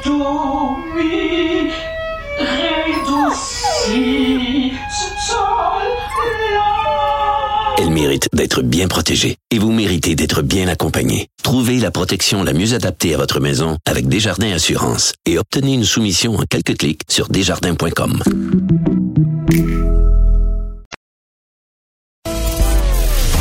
Dumont et Vincent Dessureau. Un duo aussi populaire que Batman et Robin. Cube Radio. Alors, euh, revue de l'actualité, Alex, on a beaucoup parlé de ces annonces concernant les vaccins plus tôt dans l'émission. Pour les gens qui n'étaient pas là, on aura des vaccins. Donc, euh, au Canada, dès le mois de décembre et au Québec, on dit on pourrait même, si si est approuvé par euh, Santé Canada, on pourrait même vacciner dès la semaine prochaine. Mais dans son point de presse, le ministre Christian Dubé, au-delà des vaccins, a dû quand même parler de l'impact de la hausse des hospitalisations. Ça fait quelques semaines que les hospitalisations sont complètement en hausse et là, il commence à avoir des impacts sur le système de santé. Oui, parce qu'il y a 20, 818 nouveaux patients donc en ce moment. Il y a 818 patients hospitalisés aujourd'hui, donc 18 de plus que la semaine dernière quand même. Puis la pression est telle en ce moment que euh, les hôpitaux de la province de Québec vont devoir maintenant euh, réduire de 50 de leurs activités dans les blocs opératoires. Un pourcentage qui pourrait même être réduit jusqu'à 30% d'ici la fin de l'année. C'est ce qu'a évoqué le ministre de la Santé, Christian Dubé, tout à l'heure un peu. C'est une nouvelle directive qui a été mise aujourd'hui, euh, évidemment pour pallier justement, pour pouvoir. Entrer dans le système ces gens qui sont hospitalisés de la COVID. Euh, c'est une mesure évidemment qui est prise à regret. Là. Juste à Québec, c'est 4000 rendez-vous, 300 chirurgies annulées. Donc, c'est, beaucoup de patients qui ne pourront pas passer sous le bistouri. Ben, c'est un échec, parce qu'on l'avait dit. C'est un échec. C'est, c'est un échec de la faute de la pandémie ou mais on avait dit qu'on voulait vraiment éviter ça cet automne, donc on avait déjà accumulé du retard en chirurgie, etc. Et qu'on voulait essayer de passer à travers l'automne sans devoir faire du délestage comme ça de, dans le domaine de la santé. Mais il semble que ce sera. Ce sera ben, dans certaines régions comme au Saguenay-Lac-Saint-Jean, on avait déjà délesté pas mal. Mm-hmm. Ça va pouvoir tomber, comme je disais, jusqu'à 30% peut-être même. Donc, euh, en espérant que ça, ça n'arrive pas. Euh, le la caisse de dépôt euh, qui perd un de ses plus hauts dirigeants, en fait, celui qui était responsable, entre autres, du REM Maquital. Oui, qui était le chef des actifs réels et des placements privés, qui était le grand patron de la CDPQ Infra. Donc, il quitte la caisse de dépôt pour une firme américaine. Il faisait partie des candidats qui étaient présentés pour le poste de président, chef de la direction, il y a un an, lors du départ de Michael Sabia. Mais finalement, c'était Charles Lemont qui avait été désigné par Québec. Donc, à ma, connaissance, il faisait partie du top 3 de la fin, là, du, de la sélection finale. Il était parmi les derniers candidats, mais là, depuis qu'il n'avait pas eu le poste, on pouvait pressentir son départ. Voilà qui est fait. Donc euh, maintenant, ça va être un poste qui va être occupé par Jean-Marc Arbeau, qui était le directeur général jusque-là. Donc euh, voilà. Donc, euh, déplacement sans. Et parlant de la caisse de dépôt, il y a un ancien de la caisse de dépôt qui a s'est trouvé un nouvel emploi. Michael Sebia, qui était rendu à Ottawa à la, nouvelle banque des infrastructures, mais il n'aura passé que quelques mois à ce poste. Oui, parce que là, il est nommé sous-ministre des Finances. Donc, ça a été annoncé aujourd'hui par le premier ministre Justin Trudeau par votre communiqué. Il va seconder, donc, la ministre des Finances, Christophe Freeland, qui en a beaucoup sur les bras, oui. disons-le. Le fait la mise à jour économique, on s'en souviendra la semaine dernière. certainement un homme discipliné qui vient amener, en tout cas pour pour les milieux financiers, pour bien des gens qui trouvent que M. Trudeau est dépensier, mhm. ça amène une figure rassurante. Euh, M. Trudeau, aujourd'hui, qui avait des vaccins euh, pour euh, avant la fin de l'année, et Michael Sebia comme sous-ministre, je dirais qu'il a sa meilleure journée politique depuis plusieurs semaines. Ça venait rassurer un peu la population. Déjà depuis le mois d'août, on voyait son nom apparaître sur les tablettes du gouvernement fédéral. on parlait de lui comme un conseiller informel du premier ministre Justin Trudeau sur les questions économiques. Donc voilà, c'est fait, c'est officiel. Donc un conseiller euh, on l'espère, qu'il saura donner euh, un peu plus de tonus dans les finances Premier ministre. Euh, le camping, certains l'appelaient comme ça, ou le camp, là, parce qu'il y avait des tentes, des sans-abri qui s'étaient installés des tentes il y a déjà plusieurs mois. Il y a eu un incendie en fin de semaine. les pompiers, pardon, sont revenus avec l'idée que ça n'a plus d'allure, on en a assez, c'est trop risqué. Et donc, la police qui s'est présentée là très, très tôt ce matin. Oui, ce matin, parce qu'il y a un ordre d'évacuation qui avait été envoyé hier aux personnes qui habitaient dans ces tentes-là, le long de la rue Notre-Dame, ici à Montréal. Euh, tout le week-end, évidemment, ça avait été mouvementé. Tu l'as dit, les services d'incendie qui avaient ordonné aux campeurs de quitter la place déjà hier en après-midi, mais devant le refus de tout le monde, à 6 heures ce matin, il y a des policiers à cheval, des policiers à vélo qui ont encerclé le camp, euh, puis qui ont commencé une évacuation. Euh, déjà, il y avait divers intervenants qui avaient essayé depuis dimanche, des policiers, d'autres intervenants, de convaincre la cinquantaine de sans-abri qui sont là dans le camp de quitter, mais la plupart d'entre eux euh, voulaient préféraient rester sur place plutôt que se déménager. Ce que j'entends, c'est qu'à partir du moment où ils n'ont pas d'appartement, pas de vrai logement, euh, ils vont aller habiter dans des refuges. Des refuges qui sont là pour la nuit puis qui te foutent dehors à 8 h le matin. Mm-hmm. Fait que, euh, tu sais, c'est.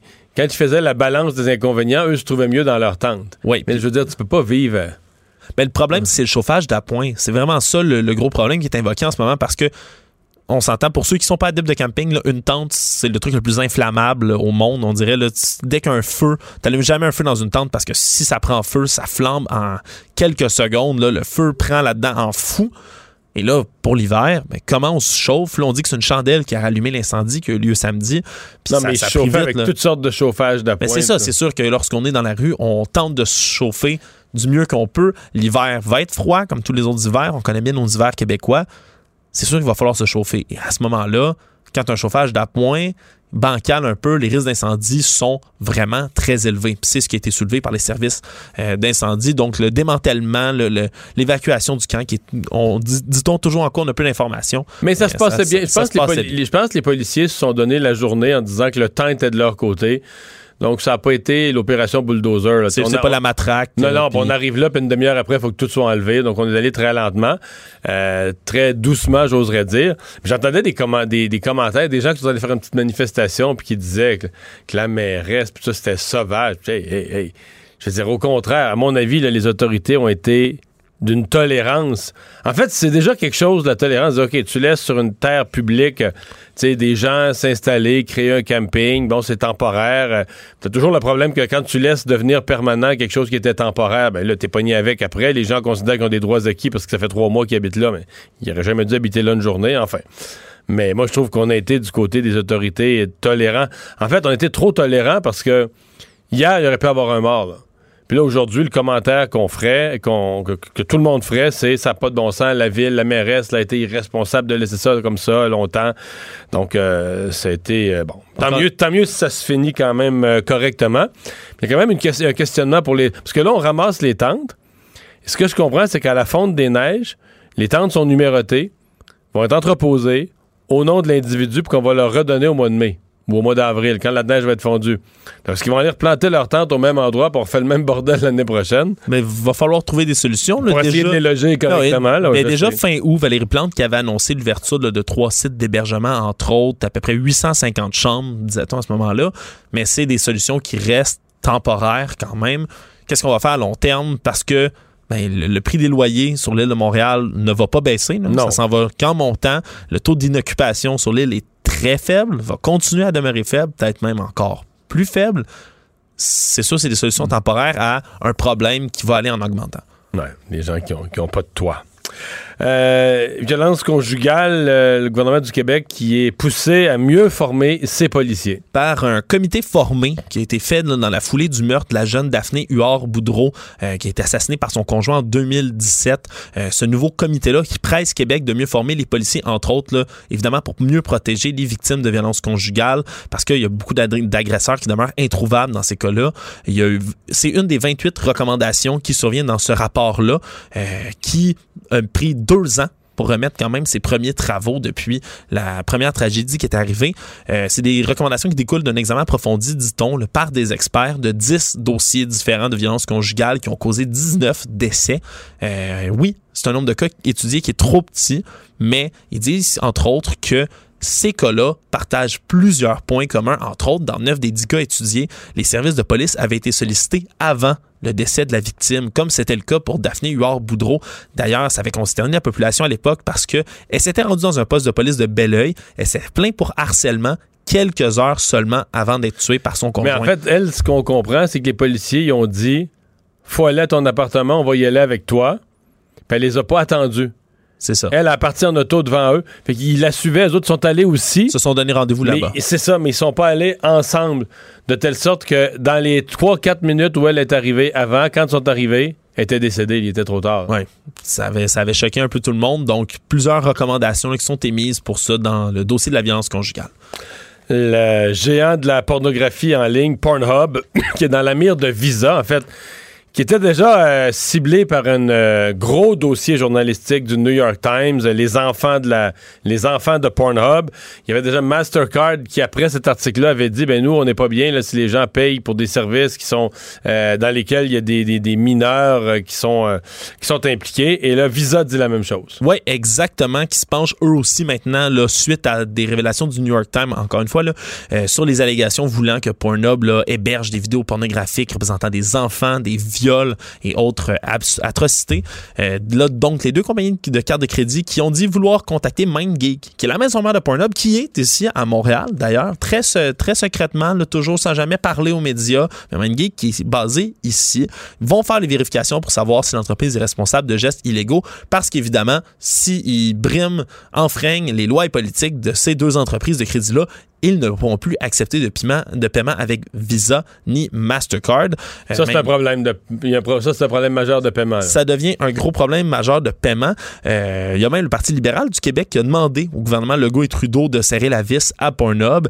Euh, L'entreprise montréalaise, eux, le Pornhub, qui ont réitéré la semaine dernière, qui travaillaient fort pour détecter, pour retirer les Eux, ils contenus disent, ben, eux, leur protestation, c'est qu'ils laissent rien passer. C'est-à-dire que les Ben- gens déposent des vidéos illégaux. Dès qu'ils les voient, dès qu'ils les constatent, dès qu'ils sont avertis, ils disent les enlever. Parce que ça fonctionne, Pornhub, exactement comme YouTube, dans le fond. Pour faire, pour faire une histoire simple, les utilisateurs de ce site 3X-là peuvent publier eux-mêmes des vidéos, comme on publierait une, une vidéo sur YouTube, puis peuvent même télécharger des vidéos qui sont directement sur le site. Donc, il y a des gens qui en téléchargent, qui en, qui en téléchargent sur le site, qui en téléchargent du site vers leur ordinateur. Et le problème, c'est que dès que il y a une vidéo offensant qui est trouvée, mais en quelques heures, il peut avoir, je sais pas, une centaine de personnes qui, eux, ont téléchargé cette vidéo-là sur leur ordinateur. même si eux l'enlèvent de sa première ben, source. Eux peuvent le remettre sur leur plateforme. Du moment où il est enlevé de leur plateforme, ils ont, ils ont fait leur travail. Mais si le vidéo problématique est remise en ligne par un autre utilisateur, ou par 8 autres ou par 8, ou par 100, ou par 1000, mais là, le vidéo revient sous plusieurs noms. L'algorithme change pour pas être détecté. Fait que ça devient extrêmement difficile sur ce genre de plateforme-là. Euh, donc, faut, faut gérer ça. Puis c'est pas un site hein, qui est. tu le sais sûrement, Mario, mais c'est pas un site qui est peu consulté dans le monde, selon le Ah, mais Similar. ça va tous les records. Je dans l'article du New York Times, ils disent que c'est plus qu'Amazon, c'est plus que YouTube, c'est C'est plus qu'Amazon et Netflix. Selon SimilarWeb, c'est le dixième site Internet le plus consulté au monde. Donc, euh, ça en fait déjà. Ça donne une idée. Euh, le chef conservateur, euh, M. O'Toole, qui se dissocie de la pétition d'un de ses députés. Oui, on en avait parlé déjà à l'émission. Derek Sloan, l'élu conservateur, qui s'était d'ailleurs déjà présenté à la chefferie, qui euh, parrainait une pétition selon laquelle ben, la vaccination serait comparée à une expérimentation humaine. Mais là, ça a été fait aujourd'hui euh, en point de presse. Aaron O'Toole qui euh, tenu des propos comme quoi il se dissociait de cette pétition-là, qu'il y avait des éléments qui le dérangeaient, sans préciser quels éléments de la pétition en question le dérangeaient, mais il disait que également c'est l'hésitation du gouvernement Trudeau face à la vaccination qui crée un flou, qui crée le scepticisme chez certaines personnes. Évidemment, il a dévié tout de suite Oui, sur M. Trudeau et sur les libéraux. Euh, Mais il y a un de ses députés qui est problématique, là, qui, qui, ben, c'est qui- sûr. qui est sur la frange des mouvements complotistes. Remarque, euh, à ce compte-là, j'aime mieux la réponse d'Alain Reyes, euh, qui nous parlait la semaine passée, qui dit, ben, regarde, euh, un caucus, c'est large, puis il peut y avoir des gens qui représentent toutes sortes. Je veux dire, on s'entend que euh, M. Sloan n'est pas. Il, il s'est présenté à chefferie, c'est lui qui a fini dernier, il y a eu peu de votes. Et je pense pas que s'il y avait un cabinet autour, il serait un ministre important. là, que- Certainement pas, mais le problème, c'est surtout que depuis des semaines, les conservateurs Ah, allument le, le feu là, Ah ouais, sous, on- sous le gouvernement Trudeau pour réclamer un vaccin. Puis de l'autre côté, tu as Un de leurs.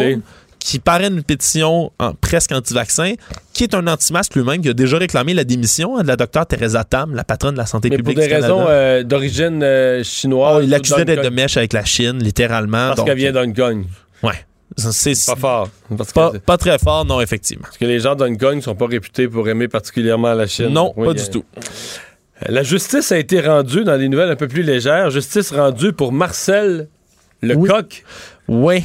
Marcel Lecoq, c'est un tribunal correctionnel de Privas, c'est dans le sud-est de la France, qui a condamné aujourd'hui un habitant de la commune de Vinzieux à cinq mois de prison avec sursis parce que celui-ci a assassiné Marcel. Marcel, qui est-il? Ben, c'est un coq d'une propriété voisine qui, selon le monsieur en question, était beaucoup trop bruyant. Donc, il a reconnu les faits parce que c'est assez violent quand même. Là. Il a tué le coq à coups de carabine. Et Il l'a embroché sur une barre de fer pour faire bonne mesure d'un coq qui chantait tous les matins d'une propriété à côté chez son voisin. Euh, il a reconnu les faits, donc cinq mois avec sursis, 300 euros d'amende, interdiction de port d'armes pendant trois ans. Et le propriétaire. Donc, tiré- le, gars, le gars qui chantait tôt le matin, il s'est levé. Tous les matins, il s'est plaint plusieurs fois, semble-t-il, et il s'est fâché, coq. pris la carabine et a tiré le coq, puis ensuite il l'a traversé d'une barre de fer comme un poulet sur une broche. Le propriétaire de Marcel, Sébastien Vernet, qui se dit encore traumatisé d'avoir retrouvé son coq ainsi. Un peu après les faits, il avait créé une page Facebook pour recueillir les témoignages et les marques de soutien, parce que ça, ça va plus loin que ça quand même. Là. Ça s'appelait Justice pour le coq Marcel. Il y a eu à peu près 100 000 personnes qui ont, signé cette pétition-là en ligne. Puis en ce moment, ça pousse là, en ce moment devant l'Assemblée nationale en France. Ils vont voter d'ailleurs en janvier une proposition de loi pour introduire le patrimoine sensoriel dans les campagnes. Pour préserver le patrimoine sensoriel, les sens, donc Les le sons, bruit, les sons que tu peux les sons de la campagne comme d'un patrimoine dans le droit français, rien de moins. Puis ça avait commencé ça en Mais 2019. euh, euh, un coq là, qui, qui cocoricote fort à, à 5 heures le matin, parce que généralement, lui, c'est au lever du soleil, mais l'été, le soleil se lève tôt. Là. Ben c'est ça. Puis c'est Ça, pas peut la jouer, ça peut jouer sa patience un petit peu. là. Mais c'est pas la première fois que dans des régions en France, ça suscite la controverse. Le patrimoine sensoriel, ça avait déjà été amené en 2019 par le coq Maurice, celui-là, pas Marcel, Ah ouais. Maurice, sur l'île d'Oléron, dans l'ouest de la France. Il y avait eu un autre conflit judiciaire parce qu'il y a des voisins qui étaient écœurés, en bon québécois, d'entendre le cocorico le matin. Ils étaient tannés, tannés, tannés. Puis ils s'étaient plaints devant la justice pour faire taire le coq. Et la justice avait donné raison au coq, Mario. Le coq avait le droit de chanter selon la loi. Bon. Qu'un coq n'est pas un délinquant lorsqu'il chante le matin. Le coq peut chanter, c'est, ça sera peut-être même du patrimoine français, rien de moins. Bon, encore une histoire de monolithe pour finir. Ouais, mais là, ça finit plus. La saga des monolithes, ça finit plus. Ils en ont trouvé un autre. là. Déjà, il y en avait eu quatre qui avaient été trouvés. On se souviendra, la saga fait des semaines qu'on la suit. En Utah, il y en a un autre en Californie, en Roumanie. Puis là, un peu dans le début de la fin de semaine, sur l'île de White, ça avait été découvert également un autre monolithe. Ces quatre-là étaient de couleur métallique argentée, pour ceux qui ont pu voir les photos. Mais là, il y en a une cinquième qui est apparue pendant la fin de semaine en Colombie, celle-là. Mais ce monolithe-là, il est doré, Mario doré, doré, doré, comme s'il était fait en or, tout reluisant. Et là, les gens spéculent, est-ce que c'est le monolithe pour contrôler tous les autres monolithes? Le plus important? Le roi des monolithes? Hein? Est-ce qu'ils ont besoin d'être contrôlés? Est-ce qu'ils cherchent à se sauver? Est-ce que... Je sais pas. Ils ont utilisé la phrase du Seigneur des Anneaux, One monolith to rule them all. Alors, c'est les spéculations.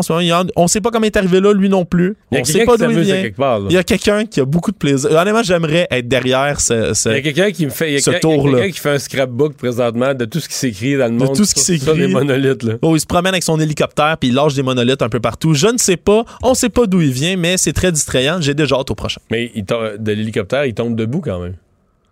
Ouais, je sais pas. Je sais pas comment ils font ça. J'a- J'avais Mais ils sont tous l'hélicoptère debout, là. Oui, oui, ils sont, sont bien plantés dans le sol. On dit que celui sur l'île de White, il est même sur une plage plantée, là, bien ancrée dans le sable. Donc, je, je- sur l'île- la, la plage de Compton, dit-on, je, je n'ai aucune idée exactement d'où viennent là, les monolithes, mais ça continue à fasciner. Puis honnêtement, si c'est un tour joué à l'ensemble de l'humanité, c'est un tour que je trouve très réussi. Merci. Le remède à la désinformation. Mario Dumont et Vincent Dessureau. Cube Radio. Tout le monde y va de ses propositions euh, pour mieux passer à travers euh, la, la pandémie.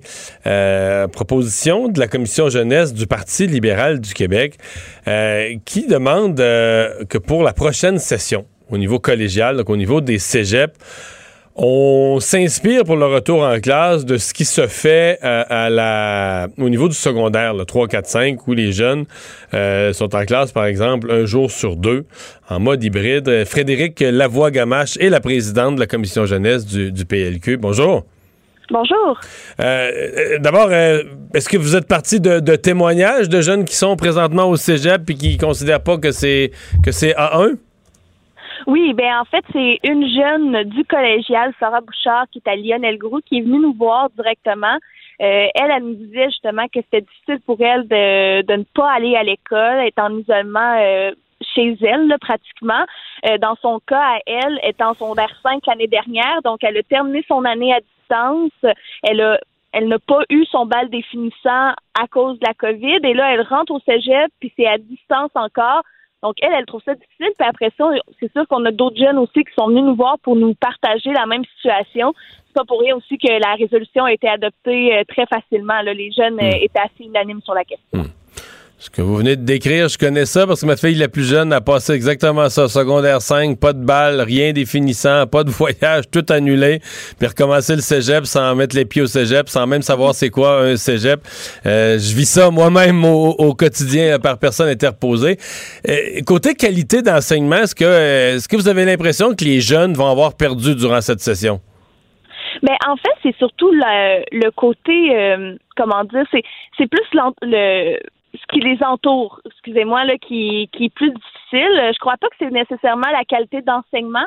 C'est plus que quand un jeune veut réussir à l'école, euh, il y a tout son entourage qui, qui aide à la réussite scolaire. C'est pas seulement en étudiant ou en ayant le prof qui donne un cours qui les aide, mais c'est aussi le tout ce qui est la socialisation avec les autres jeunes. Euh, c'est vraiment le côté encadrement. Euh, on croit pas que les jeunes ont euh, euh, des enseignants qui enseignent moins bien parce qu'ils sont à distance. Euh, c'est vraiment plus euh, tout ce qui les entoure, au contraire. Hmm. Craignez-vous qu'il y ait un taux anormal d'abandon échec? Oui, ben nous, on a des jeunes justement qui nous qui nous parlent en ce moment. Il y a plusieurs jeunes qui veulent prendre la prochaine session off en bon anglais là. donc ils veulent prendre la, la session off pour justement peut-être laisser passer la COVID pour qu'ils puissent revenir à l'école par après. Ah oui, donc vous pensez qu'il va y avoir une désinscription, une certaine désinscription pour la prochaine session? Oui, ben nous, on a des jeunes qui nous disent qu'ils vont le faire pour la prochaine session parce que c'est difficile. Il y a même des jeunes qui viennent nous voir pour nous dire, euh, moi personnellement, là, on a des jeunes qui militent à l'aile jeunesse, qui viennent me voir pour me dire, Frédéric, je vais donner moins de temps un peu à l'aile jeunesse pour cette euh, session-ci parce que je coule tous mes cours. Euh, c'est cette situation-là qu'on voit en ce moment, puis c'est pour ça aussi que les jeunes veulent agir puis trouver des solutions pour changer la situation. Pensez-vous que parce qu'on entend toutes sortes de choses. On a entendu, j'ai entendu des profs au cégep dire euh, à cause de ça, la pandémie, on, travaille plus fort. C'est peut-être vrai pour certains. Avez-vous l'impression qu'il y en a d'autres euh, qui ont eu une session pas si dure? Par exemple, qu'il y a un prof qui donne euh, d'habitude, qui se déplaçait au cégep quatre fois pour aller donner quatre fois pendant trois heures un cours. Là, qui enregistre une capsule d'une heure et vingt, puis il fait écouter ces quatre groupes à l'heure qu'il leur a donné. Il, il enregistre une fois. Avez-vous l'impression qu'il y a des profs qui gagnent la même paye pour un effort de travail limité?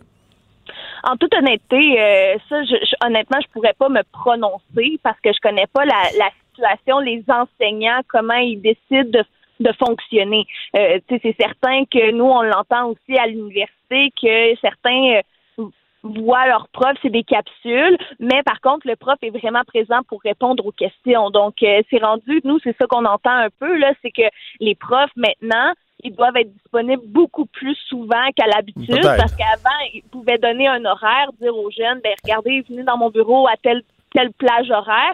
Maintenant, les jeunes leur écrivent n'importe quand.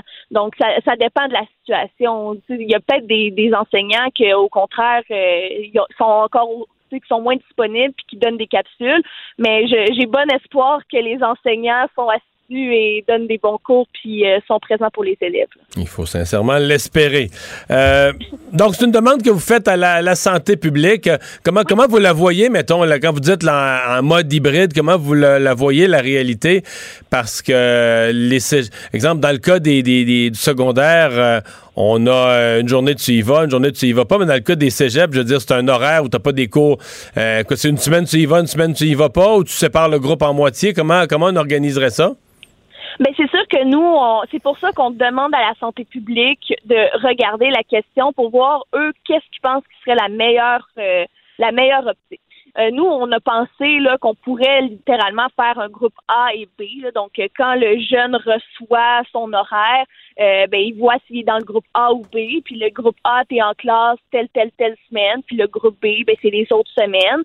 mais encore une fois, c'est à la santé publique. Nous, on veut que la santé publique s'assoie puis se dise, ok, les cours hybrides, comment on pourrait faire ça? Ça se fait au secondaire. Les, les, les écoles se sont virées sur un scène pour avoir cette méthode d'enseignement là. On comprend pas pourquoi le cégep pourrait pas, lui non plus, se revirer sur un scène puis offrir cette méthode d'enseignement-là aussi. Hmm.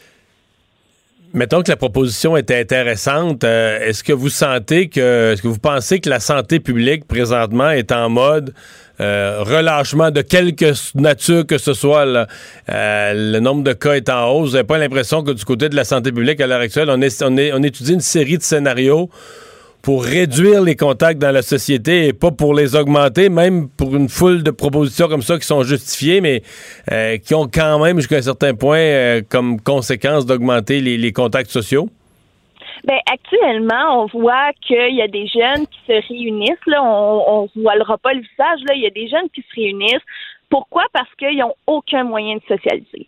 Euh, nous, on pense que cette proposition-là pourrait justement aider les, rencontres illégales ou euh, clandestines, entre guillemets, parce que les jeunes pourraient se voir. Il y aurait un moyen de socialiser, mais dans un cadre sécuritaire et encadré, parce que le cégep devrait respecter les critères et devrait offrir un encadrement aux élèves.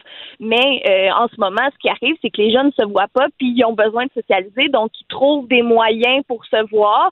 Et ces moyens-là, malheureusement, des fois, sont moins sécuritaires ou sont moins encadrés. Donc, on pense que justement, au contraire, de pouvoir permettre d'avoir des cours hybrides comme ça, ben, les jeunes auraient moins de raisons de se rencontrer à l'extérieur, puis au contraire, là, au cégep, comme je l'ai dit euh, maintes et maintes fois, ce serait plus encadré. Frédéric Lavoie-Gamache, merci d'avoir été là.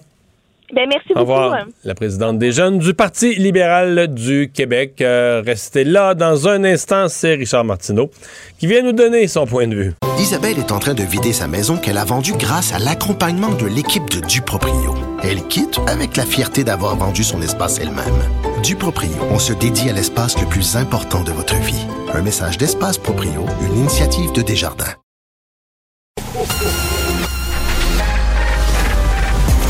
Mario Dumont et Vincent Dessureau. Des propos crédibles, avec des fois un brin de sarcasme. Ben, quand les nouvelles sont moins crédibles. là. Mario Dumont et Vincent Dessureau. Cube Radio.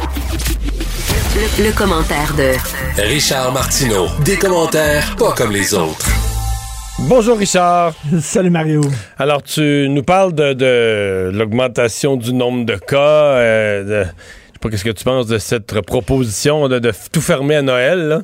Oui, il y a des gens qui pensent ça, effectivement. Ben écoute, c'est peut-être une, une bonne idée, mais moi, quand je regarde euh, les gens qui quittent Montréal pour s'en aller à Saint-Sauveur, ça me décourage. Euh, tu as vu ça dans le devoir, ça fait Oui, la oui, première oui. page. Écoute, dans mais j'ai, parlé ce matin en ondes au maire de Saint-Sauveur. Ben, c'est ça. Les, gens pas, un peu de, pas de découragé, là. Les gens pas de masque dans le bar, un peu sous, les uns sur les autres et tout ça. Et tu peux comprendre que ces gens, ces gens-là sont en maudit. Tu sais, C'est, mon oncle, mon oncle de Montréal qui arrive là-bas, qui va embrasser tout le monde, qui a un gros, un gros feu sauvage sur sa bouche. Et je, je parlais aujourd'hui à François Marquis, le, le, le, le- gars qui s'occupe des soins intensifs à l'hôpital Maisonneuve euh, Rosemont, qui est souvent interviewé. Et je dis, euh, parce qu'il y a des gens qui disent comment on agit, c'est pas clair, on sait pas. Et j'ai dit, c'est très très simple. La façon dont, dont- dont il faut agir au cours des prochains mois, c'est très simple. Il faut agir comme si on l'avait, comme si on était porteur et on était asymptomatique. Si je vous disais, les gens qui nous écoutent, Mais tu vois, ça, tu euh, ouais, mais ça, tu ça, le docteur Arruda l'avait dit au début une couple de fois. C'est comme ça qu'il fallait Ah se oui? conduire. Et, et ça, euh, je trouve qu'on le répète pas assez. Là. Tu sais, Il nous répète des affaires qu'on sait comme se laver Hmm. les mains. Mais ça, c'est une façon de penser parce que tu as totalement raison. Je veux dire, si tu veux que ça Ben arrête oui. de se propager, puis c'est encore plus vrai pour les gens du Grand Montréal, parce que je sais pas si tu as vu les chiffres des deux. Le- le- le- la flambée des, plus grands nombres de cas depuis 4-5 jours, là, c'est le Grand Montréal. hein. C'est Ben, Montréal, ça, Montréal, ben oui. Rive-Sud, Laval, c'est vraiment le Grand Montréal. Et je disais ça au docteur Marquis, je dis, il faut agir comme ça, mais il dit, sais-tu quoi? Il dit, fortes sont les chances que ça soit le cas pour plusieurs personnes. Qu'on l'a, qu'on le sait pas, qu'on est porteur, qu'on peut le donner. Fait que si là, vous, si les gens savaient ça, vous êtes porteur, vous pouvez le donner. Ça change la façon dont vous allez réagir dans le temps des fêtes, dont vous allez vous, co- dont vous allez vous comporter dans le temps des fêtes. Mais il faut toujours penser à ça. Je ne savais pas qu'Arruda est arrivé avec ce- cet exemple. Oui, ça avait été dit à quelques reprises. Mais ça Ben, fait écoute, longtemps, euh, ça n'a été jamais répété, puis ça, je trouve que c'est une erreur. Tu as tout à fait raison. à fait, tout à fait. Donc, à Montréal, fortes sont les chances qu'il y ait des gens qui nous écoutent. On l'a, on est porteur, faut faire attention.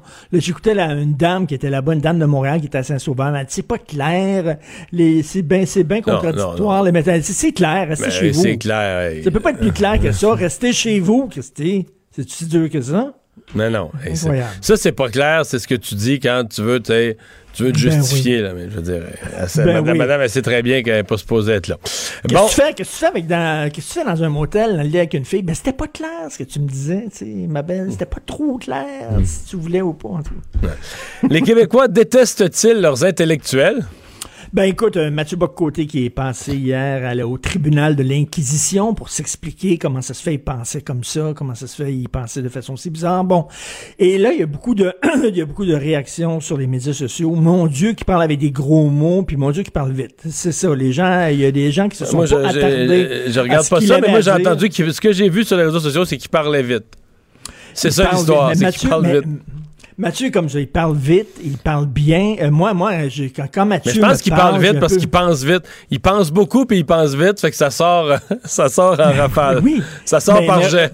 Regardez Mathieu, j'écris là-dessus, là, j'écris là-dessus demain. Regardez Mathieu, je me sens comme en 1976 quand je regardais les Jeux Olympiques. Nadia Comaneci sur les barres asymétriques. Elle tournait, elle tournoyait, tu sais, elle tombait tout le temps sur ses pieds. Pouf!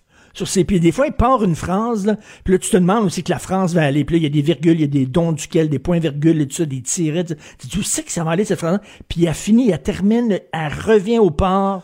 Non, euh, sa pensée est bien claire dans sa tête. Là, je veux Non, dire, c'est quelqu'un qui a une pensée vraiment- structurée euh, et, et des, et le verbe pour l'exprimer. Tout à fait. On dirait que les gens ont peur des gens qui ont trop de culture et et qui parlent trop bien. Et écoute, euh, regarde au cinéma. Dès qu'il y a un personnage dégénéré, pervers, débauché, c'est toujours quelqu'un qui écoute la musique classique, de l'opéra, mettons Hannibal Lecter, ou les nazis. Non, il, il- il écoute toujours la musique classique, de l'opéra. Ils ont toujours des toiles sur les murs, comme si c'était comme une preuve de, de débauche. Et je me souviens une fois, j'avais parlé à, Marie- à, à Mathieu Bocoté, puis il m'avait... euh, il m'avait confié qu'il aimait les films de Chuck Norris. Et là, il y a plein de gens qui m'ont écrit en disant Ah, il est comme tout le monde finalement. Il aime les films de Chuck Norris. Ben oui, Mathieu, il est, est comme tout le monde. On dirait qu'il faut, des fois, tu- il faut de temps en temps qu'il se remette au niveau là, du, euh, du, du lambda, là, du, du monsieur, monsieur tout le monde, en disant Ben oui, je mange des chips au barbecue.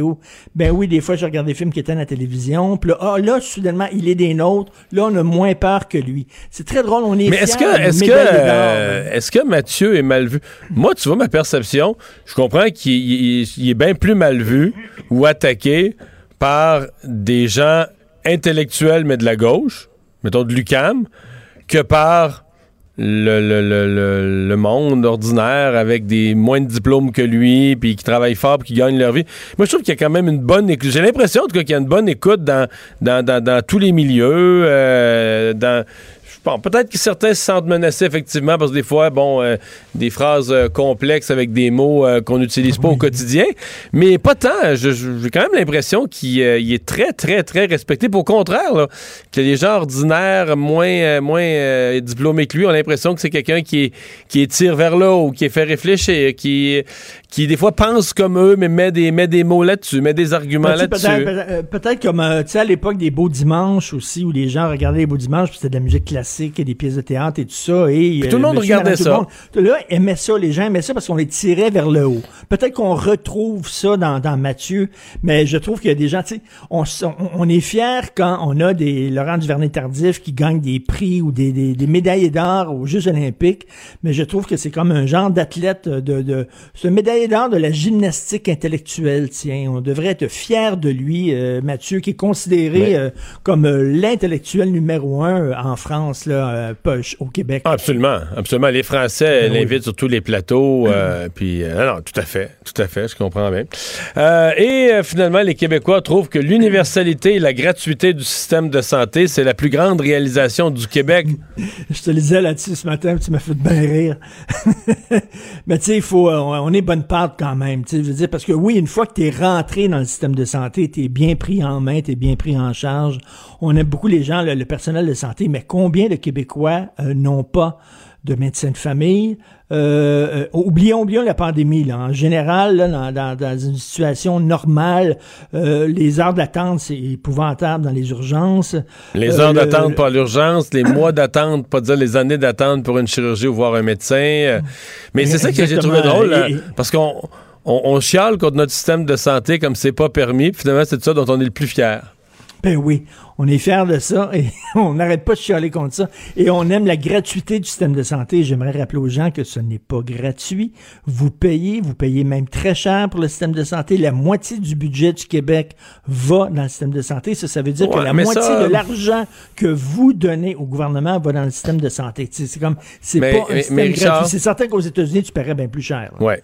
Pour avoir Mais Richard, faut que tu te souviennes qu'au Québec, là, mon souvenir, c'est à peu près 20, 20, 24% de la population qui paye 70% de tous les impôts. Là. Parce qu'on dit que les, les riches payent pas d'impôts, mais c'est complètement faux au Québec. là. Les riches payent tout. Tu comprends? C'est- ben, pas les riches, mais le, le 20% mettons, des plus hauts revenus. là. Pas les 1% mais les 20% des plus hauts revenus payent tout. Donc, c'est 80% de la population pour qui, c'est pas gratuit, mais ça, ça- c'est- c'est- tu sais, 80% de la population paye euh, le dernier 20-30% des impôts. Là. Et c'est ceux qui font 200 000, euh, 100 000 et plus qui, qui payent le reste. là. Ouais, ou même Mais- ouais, 90, 100 000 et plus qui payent tout. là. Donc, euh, il y a une partie de la population. mais c'est- mais c'est bizarre qu'on soit si fier de ça, du système de santé, alors que le CHSLD, ça fait longtemps que ça ne fonctionne pas. On chiale contre le manger mou. Euh, on a vu euh, Ah oui. les, les gens qui avaient seulement un bain par semaine et même encore. Mais moi, c'est surtout que c'est une on voit tous ces réalisation. ratés-là. Mais moi, ce qui m'a surtout frappé, c'est que c'est une réalisation canadienne. C'est le rêve canadien, c'est pas québécois, ça. C'est ça que j'ai trou- j'ai trouvé. Moi, je, conclus avec ça. Il y a un côté, euh, ça rappelle notre côté canadien, qu'on n'est pas. On a, voté non euh, deux fois, puis parce que ça, c'est parti, c'est une idée qui est née en Saskatchewan de Tommy Douglas. Sais, le système de santé, c'est vraiment l'idée fondatrice du NPD que Pierre Elliott Trudeau, parce que c'était un néo-démocrate déguisé qui, est- par son charisme, est devenu chef du Parti libéral, a implanté une idée du NPD, mais c'est le rêve canadien, ça. C'est comme ça que les Canadiens se distancient des Américains ou se différencient des Américains. Et pour moi, ça fait pas partie drôle, hein. Ce que les Québécois mettent comme élément numéro un de leur identité, pour moi, là, qui considère être un nationaliste québécois, j'aurais jamais nommé ça dans mon top. Au contraire, là. Qu'est-ce que t'aurais mis, toi, euh, moi, Hydro-Québec, Ben, moi, c'est ça. les Moi, grands c'est- barrages? Moi, c'est euh, ça, c'est Hydro-Québec. Non, mais parce que, regarde, moi, deux affaires. D'abord, j'aurais mis euh, y- plus élevé les barrages, c'est une grande réalisation, mais j'aurais mis plus élevé nos, nos- nos grandes entreprises, nos inventions. Tu sais, moi, je serais allé plus fort sur ce qui est privé, parce que ça, c'est l'autre affaire qui me frappe de ce palmarès.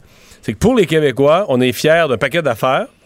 Tout ce qui est, tout ce qui est gouvernemental d'indice premier, puis tout ce qui est privé, les 10 après. Tu comprends-tu? On est fiers de nos entreprises, on est fiers, mais on est surtout, faut que ce soit, pour qu'on soit vraiment très fiers, faut que ce soit étatique, que ce soit le gouvernement, que ce soit l'État. Ensuite de ça, tu Non? T'as pas remarqué ça? Ben oui, ben Dans oui. la liste? Ça m'a frappé. Ben oui, c'est vrai, c'est le système d'éducation, le système de santé, tout ce qui est financé par, euh, ben je sais pas, est-ce que c'est, relié, c'est relié à la, à la Révolution tranquille. Ben, c'est ça, le- que l'État a le- pris la place de la religion. On pense qu'on a tassé la religion, mais l'État a pris la place de la religion comme, euh, comme colonne vertébrale de la société. hein. C'est le nouveau Vatican. Ben oui. Tout à fait. Hey Richard, merci beaucoup. À demain. Salut, à demain. Salut, à demain. Le, le commentaire de Emmanuel Latraverse. Des analyses politiques pas comme les autres. Bonjour euh, Emmanuel. Bonjour. Alors, tu nous parles du lapin dans le chapeau de M. Trudeau. Il avait l'air bien content aujourd'hui d'annoncer qu'il y avait des vaccins. Oh mon Dieu. On imagine faire la danse de la pluie, genre enfin j'ai une bonne nouvelle à annoncer. Ça fait un mois qu'on me casse du sucre sur le dos. Euh, oui, je pense que c'est une nouvelle euh, importante, plus que pour des raisons politiques. C'est sûr, c'est un bon coup pour M. Trudeau. Ça va rassurer les Canadiens qui veillent au grain, que son équipe est compétente. Mais à terme, ça a révélé plein de choses, cette histoire-là, sur comment ça fonctionne, cette course au vaccin. Parce que finalement, ce qu'on a compris entre les lignes, c'est que du côté d'Ottawa, on dit que on ne pouvait pas avoir la garantie de livraison avant Noël sans que Pfizer soit rassuré qu'on était bon. C'est comme une danse à deux, cette histoire-là. Parce que c'est le fait que Santé Canada ait bougé vite qui a aidé à rassurer Pfizer, puis le fait que la logistique s'en vient attacher qui a contribué à rassurer Pfizer, qui a accepté de libérer des doses. Et Mhm. donc, on peut présumer que c'est comme ça que ça va fonctionner pour tous les autres.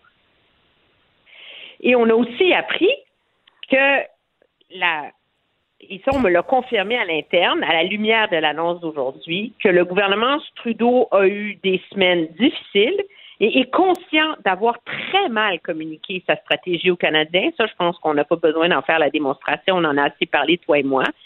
Mais que par ailleurs, les gens sont tellement à cran et la crédibilité du gouvernement pèse tellement dans la balance qu'on a fait le pari de ne rien annoncer avant d'avoir des Bon. certitudes. Regarde, veux-tu, je. Tu me donnes une minute. D'abord, moi, ça, je pense que c'est un gros succès. Non, non, c'est un gros succès. C'est le contraire de François Legault puis Noël. Tu Tu t'annonces pas quelque chose que tu désannonces après. T'annonces pas. Tu comprends? vrai, c'est bien Tu tends pas, tu tends pas l'assiette de biscuits. Puis quand la personne lève sa main pour en prendre un, tu, tu tires l'assiette. Tu comprends? Donc, tant que t'es pas blindé d'avoir des vaccins, t'es mieux de faire critiquer, d'être pas sûr. Puis le jour où t'es sûr, sûr, sûr, bon, ça, bravo. Deuxième chose, je considère qu'aujourd'hui, c'est effectivement un succès. Le Canada, quand ça va commencer à vacciner ailleurs, le Canada va commencer à vacciner. Donc, monsieur, moi, je me posais deux grandes questions. La première, c'est est-ce qu'on va commencer à vacciner en même temps que les autres? Monsieur Trudeau m'a répondu ce matin. Mais, j'ai une deuxième grande question.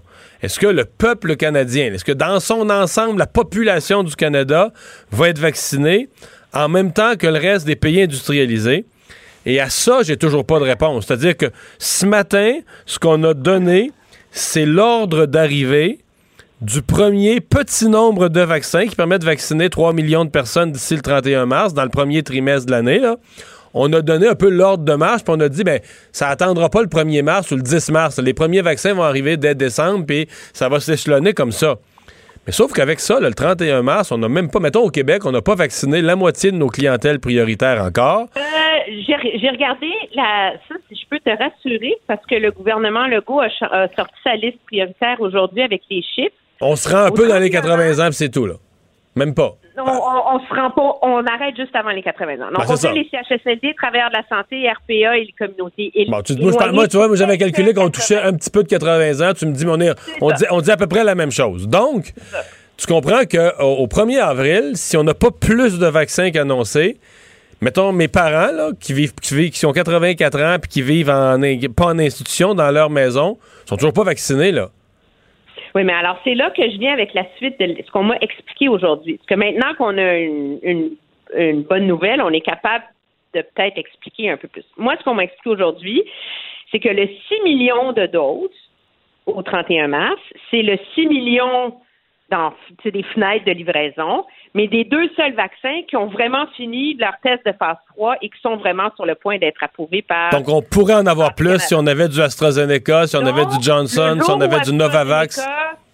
C'est ça. Le jour où AstraZeneca finit, re- finit de refaire son phase 3 et le soumet formellement à Santé Canada, qui est, en toi et moi, déjà en train de l'étudier, là, mais là, on va avoir d'autres doses en ligne pour janvier à mars. Puis là, quand le prochain qui est en ligne, c'est celui de Johnson Johnson, que Santé Canada est déjà en train d'évaluer aussi. Dès que lui est approuvé, il y en a d'autres. Alors, le 6 millions de doses au 31 mars, c'est le minimum.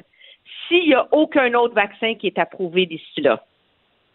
Mais si d'autres vaccins sont approuvés d'ici là, mais ces autres vaccins-là vont rentrer dans cette fenêtre de livraison-là aussi.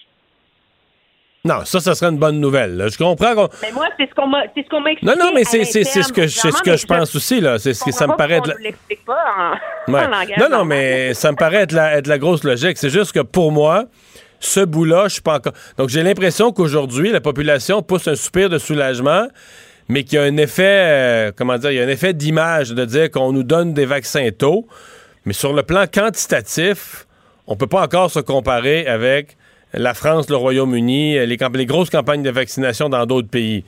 Mais on a. euh, Non, parce que le Canada a misé sur une plus grande variété de vaccins à cause de l'incertitude. Donc, on a moins de chacun, mais plus de. Alors, je pense que ça va dépendre du succès du vaccin, beaucoup d'AstraZeneca et Johnson Johnson, qui sont vraiment les prochains là, dans le pipeline canadien, je te dirais. là. Et si eux rentrent assez vite, mais là, on va pouvoir avoir un flot de vaccins plus important et comparable parce que quand même, la réalité, je faisais des petits calculs, même si je suis nulle en maths, comme tu sais, c'est que aux États-Unis, on va en Grande-Bretagne, on va quand même vacciner 2 millions de personnes d'ici euh, le 31 décembre contre euh, 150, 125 000 au Canada, ce qui est un peu loin. Puis aux États-Unis, on va vacciner des dizaines de euh, millions. C'est ça. Donc, on- nous, on va vacciner trois fois moins qu'aux États-Unis. Non, c'est 6,4 millions de doses seulement qui ont été confirmées de, de Pfizer euh, d'ici le 31 décembre. Donc, euh, au prorata de la population, c'est comme si nous, on avait trois fois moins de vaccins que les Américains au 31 décembre. Ouais. Ça, ça sera de voir Mais à quel rythme, même, à quel rythme ça va rentrer. Ce en tout cas, si on écoute la journée d'aujourd'hui, quand même, ce qui a été dit à Ottawa, à Québec, on a quand même une bonne confiance qu'il n'y a pas de vaccins qui vont, qui vont se perdre, qui vont dormir dans des frigidaires. On a l'air quand même d'avoir un bon engrenage là, pour aller les... les, les... C'est intéressant. C'est la suite de l'équation. Parce qu'on a compris aussi que ce 57 000 doses-là qu'on va recevoir le 4 janvier, en vérité, tout dépend de lundi prochain. Tu veux dire de la, de la rencontre des premiers ministres? Non. Lundi prochain, Là, il y avait une répétition générale, un premier test aujourd'hui sur la livraison de l'usine en, Europe, là, jusqu'au centre de distribution au Canada. Ça, c'est le test qui a été fait aujourd'hui. OK? La semaine prochaine, mais c'était avec des boîtes vides, là, OK? Mais des fausses, tu sais. la semaine prochaine, il y avait un test avec des vraies doses. Puis ils vont partir de là-bas, puis ils vont être livrés au Canada dans ce qu'on appelle, tu vas aimer ça, des boîtes à pizza. C'est comme ça que Pfizer appelle ses boîtes, avec la glace sèche en haut et en bas. Mm-hmm. Et là, ils vont livrer les boîtes à pizza dans chaque province. Et là, les provinces doivent vacciner les gens en dedans de 48 heures ou whatever. Et c'est si ce test-là se passe bien, que là, Pfizer va libérer le reste des doses. Donc, il faut qu'on montre qu'on le mérite, le vaccin. Ah non, mais quand tu dis ça, c'est dans le sens que Pfizer veut pas livrer des vaccins qui seraient soit euh, qui dormiraient sur des tablettes alors qu'un autre pays les aurait donnés à des, êtres humains pour faut que tu prouves que tu vas que tu as la machine pour les donner là.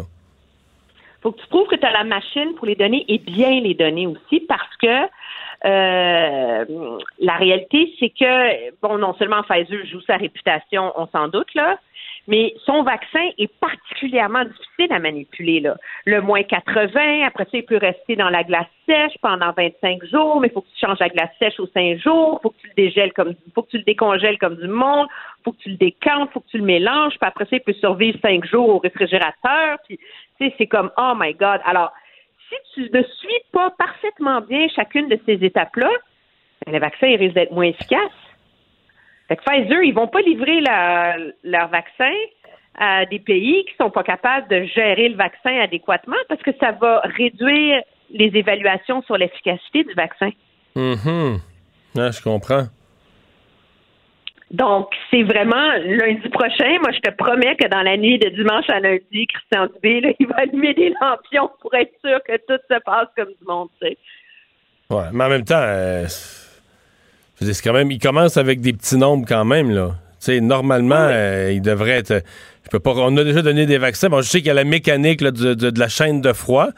On a quand même déjà, euh, on a quand même déjà distribué des vaccins et donné des vaccins au, Québec. Là, Monsieur euh, Dubé était quand même confiant dans sa conférence de presse que là, pour l'instant, le, flot maximal annoncé à partir des, des approvisionnements serait 100 000 vaccins par semaine. Euh, puis il dit, qu'il est facilement capable. Déjà, on, est, on en donne 250 000 du vaccin contre la grippe, donc on pourrait se rendre à 250 000. Oui, mais en plus, là, il forme plein d'autres toutes sortes d'autres professionnels, des acupuncteurs, des qui sont en train d'être formés. Donc, moi, je pense qu'on serait capable de monter une capacité de vaccination de quoi? Peut-être 300, 400 000 par semaine? Dans les plus grosses ben, semaines? lui, c'est pas avancé parce que de toute façon, dans les premières semaines, on se rendra pas au, à ce chiffre-là.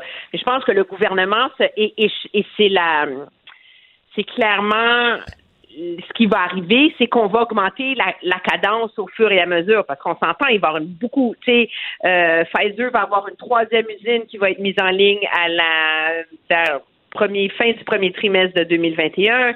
Les autres vont se produire. Est-ce que, alors, plus ça va aller, plus il va y avoir des vaccins, mais il y a encore beaucoup d'incertitudes. On, a beaucoup de rêves sur le vaccin de Moderna, mais Moderna n'a jamais produit des vaccins à grande échelle. C'est son premier vaccin à cette compagnie-là, ever. Ah non, mais c'est pour ça que le. Il y a beaucoup d'imprévus et d'incertitudes. Oui, mais c'est pour ça qu'AstraZeneca, d'une certaine façon, c'est le. Comment dire c'est la compagnie là, la plus équipée pour, pour fabriquer en grand nombre. Il y a de l'expérience des vaccins. Qui a eu un problème qui a retardé ses, tests. L'erreur dans les tests, dans les, petites quantités de doses. Mais, l'efficacité semble là malgré tout. Mais c'est le vaccin le plus facile à transporter. Tu vois, un vaccin facile à transporter, plus facile à fabriquer euh, par une compagnie habituée à faire des vaccins en grande, grande, grande, grande quantité. Sauf que AstraZeneca... Euh, je voyais, mettons, je pense que l'Inde en a réservé 600 millions de doses. ils sont capables d'en fabriquer, mais ils ont des méchantes commandes aussi. Là. Fait que le- la compétition. euh, Ils de- vont favoriser les pays où les essais cliniques ont eu lieu. Puis on n'est pas là-dedans. Ben non, on n'est pas là-dedans, mais on était supposé faire des essais cliniques avec la Chine, tu te rappelles? Mais ça- Ah ouais. J'aime mieux pas m'en rappeler.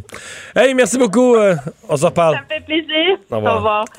Alors, euh, ben voilà, qui résume euh, pour l'instant l'actualité du jour. Euh, je vais commenter quelques-uns de ces dossiers, dont celui des vaccins avec Pierre Bruno.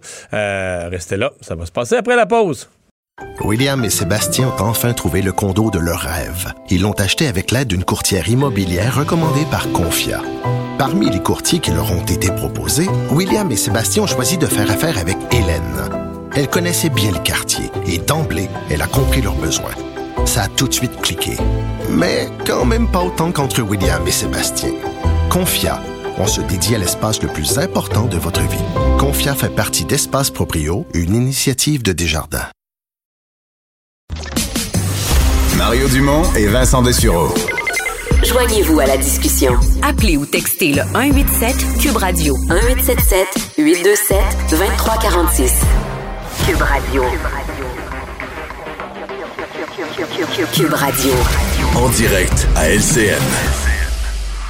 Le moment de retrouver Mario Dumont dans les studios de Cube Radio. Mario, euh, c'est une bonne nouvelle, là, le vaccin. Et on a l'impression que le fait que ça arrive avant les fêtes, ça enlève un peu de pression sur le monde politique et aussi. hein. Ouais, une bonne nouvelle qu'avait M. Trudeau. En fait, j'ai trois commentaires euh, sur cet événement, deux très positifs, un moins positif. Euh, du côté positif, évidemment, on craignait, c'était une des craintes que le Canada commence à vacciner bien après les autres. Donc, le Canada obtient des doses. C'est des petites quantités quand même. On s'entend que c'est un pas un prix de consolation, mais je veux dire, c'est un, petit début qu'on va avoir, mais on a des doses, c'est bon pour le moral. Euh, on commence, comme on dit, on commence à combattre pour vrai la, la, la, la pandémie, là, pas juste en se sacrifiant, mais en, en immunisant des gens. Donc ça, c'est une bonne nouvelle. La deuxième bonne chose de M. Trudeau, c'est euh, l'attitude de garder les attentes basses. Donc plutôt que de promesses, ouais, des vaccins, on va en avoir, puis des promesses de ceci et de cela, puis après ça, on déçoit les gens. On aime mieux, M. Trudeau aime mieux prendre la pression, puis se faire dire, on attend après toi, on attend après toi. Et quand il le dit, c'est sûr. Et ce qu'il nous donne aujourd'hui, ce sont les doses minimales qu'on est sûr d'avoir. Euh, Peut-être qu'on en aura plus, mais. Et ça, j'aime cette attitude-là. C'est mieux en politique. Tu sais, dans le fond, ce qui est arrivé à M. Legault, là, de promettre Noël, puis ensuite arracher Noël, enlever Noël, à- offrir un plat de biscuits, puis quand la personne vient pour en prendre un, tu retires le plat. C'est c'est jamais bon en politique. Par contre, Là où euh, je pense que les gens qui se réjouissent trop de l'annonce d'aujourd'hui euh, ont peut-être pas fait l'exercice mathématique complet.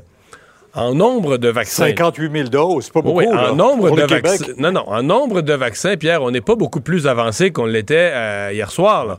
C'est-à-dire qu'on est toujours pour le 31 mars. Euh, ce qui est euh, au Canada, euh, bon, 3, 3 millions de personnes vaccinées. Au Québec, on parle d'un peu moins de 700 000. Donc, on vaccine même pas nos clientèles prioritaires. Par exemple, nos gens de 80 ans et plus là-dedans sont toujours pas vaccinés au 31 mars. là. Donc, on vaccine vraiment les CHSLD, les personnels de la santé, mais c'est quand même limité comme nombre et ça veut dire que euh, sur l'idée, est-ce qu'on va être vacciné en même temps que les Français, les Britanniques, les Américains? La réponse est toujours non. Peut-être peut-être justement parce qu'il y a d'autres vaccins qui seront approuvés, on réussira à en avoir plus en quantité. Mais sur le quantitatif, moi aujourd'hui, je suis pas beaucoup plus rassuré. Je suis plus rassuré sur le délai, mais pas sur le quantitatif pour, pour dire que la population du Canada dans son, dans son ensemble va être vaccinée en même temps que les autres grands pays. Je suis pas plus rassuré. Ouais, le ministre qui nous rappelait aujourd'hui hein, que ça ne guérit pas ce vaccin-là et qu'il ne faut pas avoir ce faux sentiment de sécurité, d'autant plus euh, un peu dans cette optique-là que parlaient aujourd'hui ces experts en, en soulignant qu'il serait peut-être préférable même de fermer pendant deux semaines. D'un côté, c'est c'est loin d'être fou, là, parce que euh, ça va pas bien. Le nombre de cas augmente, mais surtout les hospitalisations sont en augmentation importante. Là, depuis 10 jours, 2 semaines, la courbe des hospitalisations monte euh, pas mal. Donc, puis là, on approche, là, on a passé aujourd'hui le cap des 800. Donc, on approche le fameux 1000 où on dit à partir de là, le, système de santé en arrache vraiment. Donc, moi, Pierre, ce qui, ce qui me préoccupe là-dedans, c'est les gens font une proposition intéressante de dire oui, au fait, là, euh, de toute façon, les jeunes ne vont plus à l'école. De toute façon, il y a bien des entreprises qui s'arrêtent. On pourrait prendre ces deux semaines pour faire une vraie pause. Par contre, le collectif d'enseignants, de profs d'université se mouille pas ou se risque pas à dire OK, on fermerait quoi, là? Les entreprises, dans le cas des usines, c'est pas toujours facile. Des fois, quand tu fermes, là, le, le- le nettoyage des machines que tu viens de fermer, puis le redémarrage, des fois, ça prend ça deux semaines. Euh, après ça, est-ce que tu fermes les centres commerciaux? Tu leur enlèves la semaine avant Noël, puis la semaine après Noël?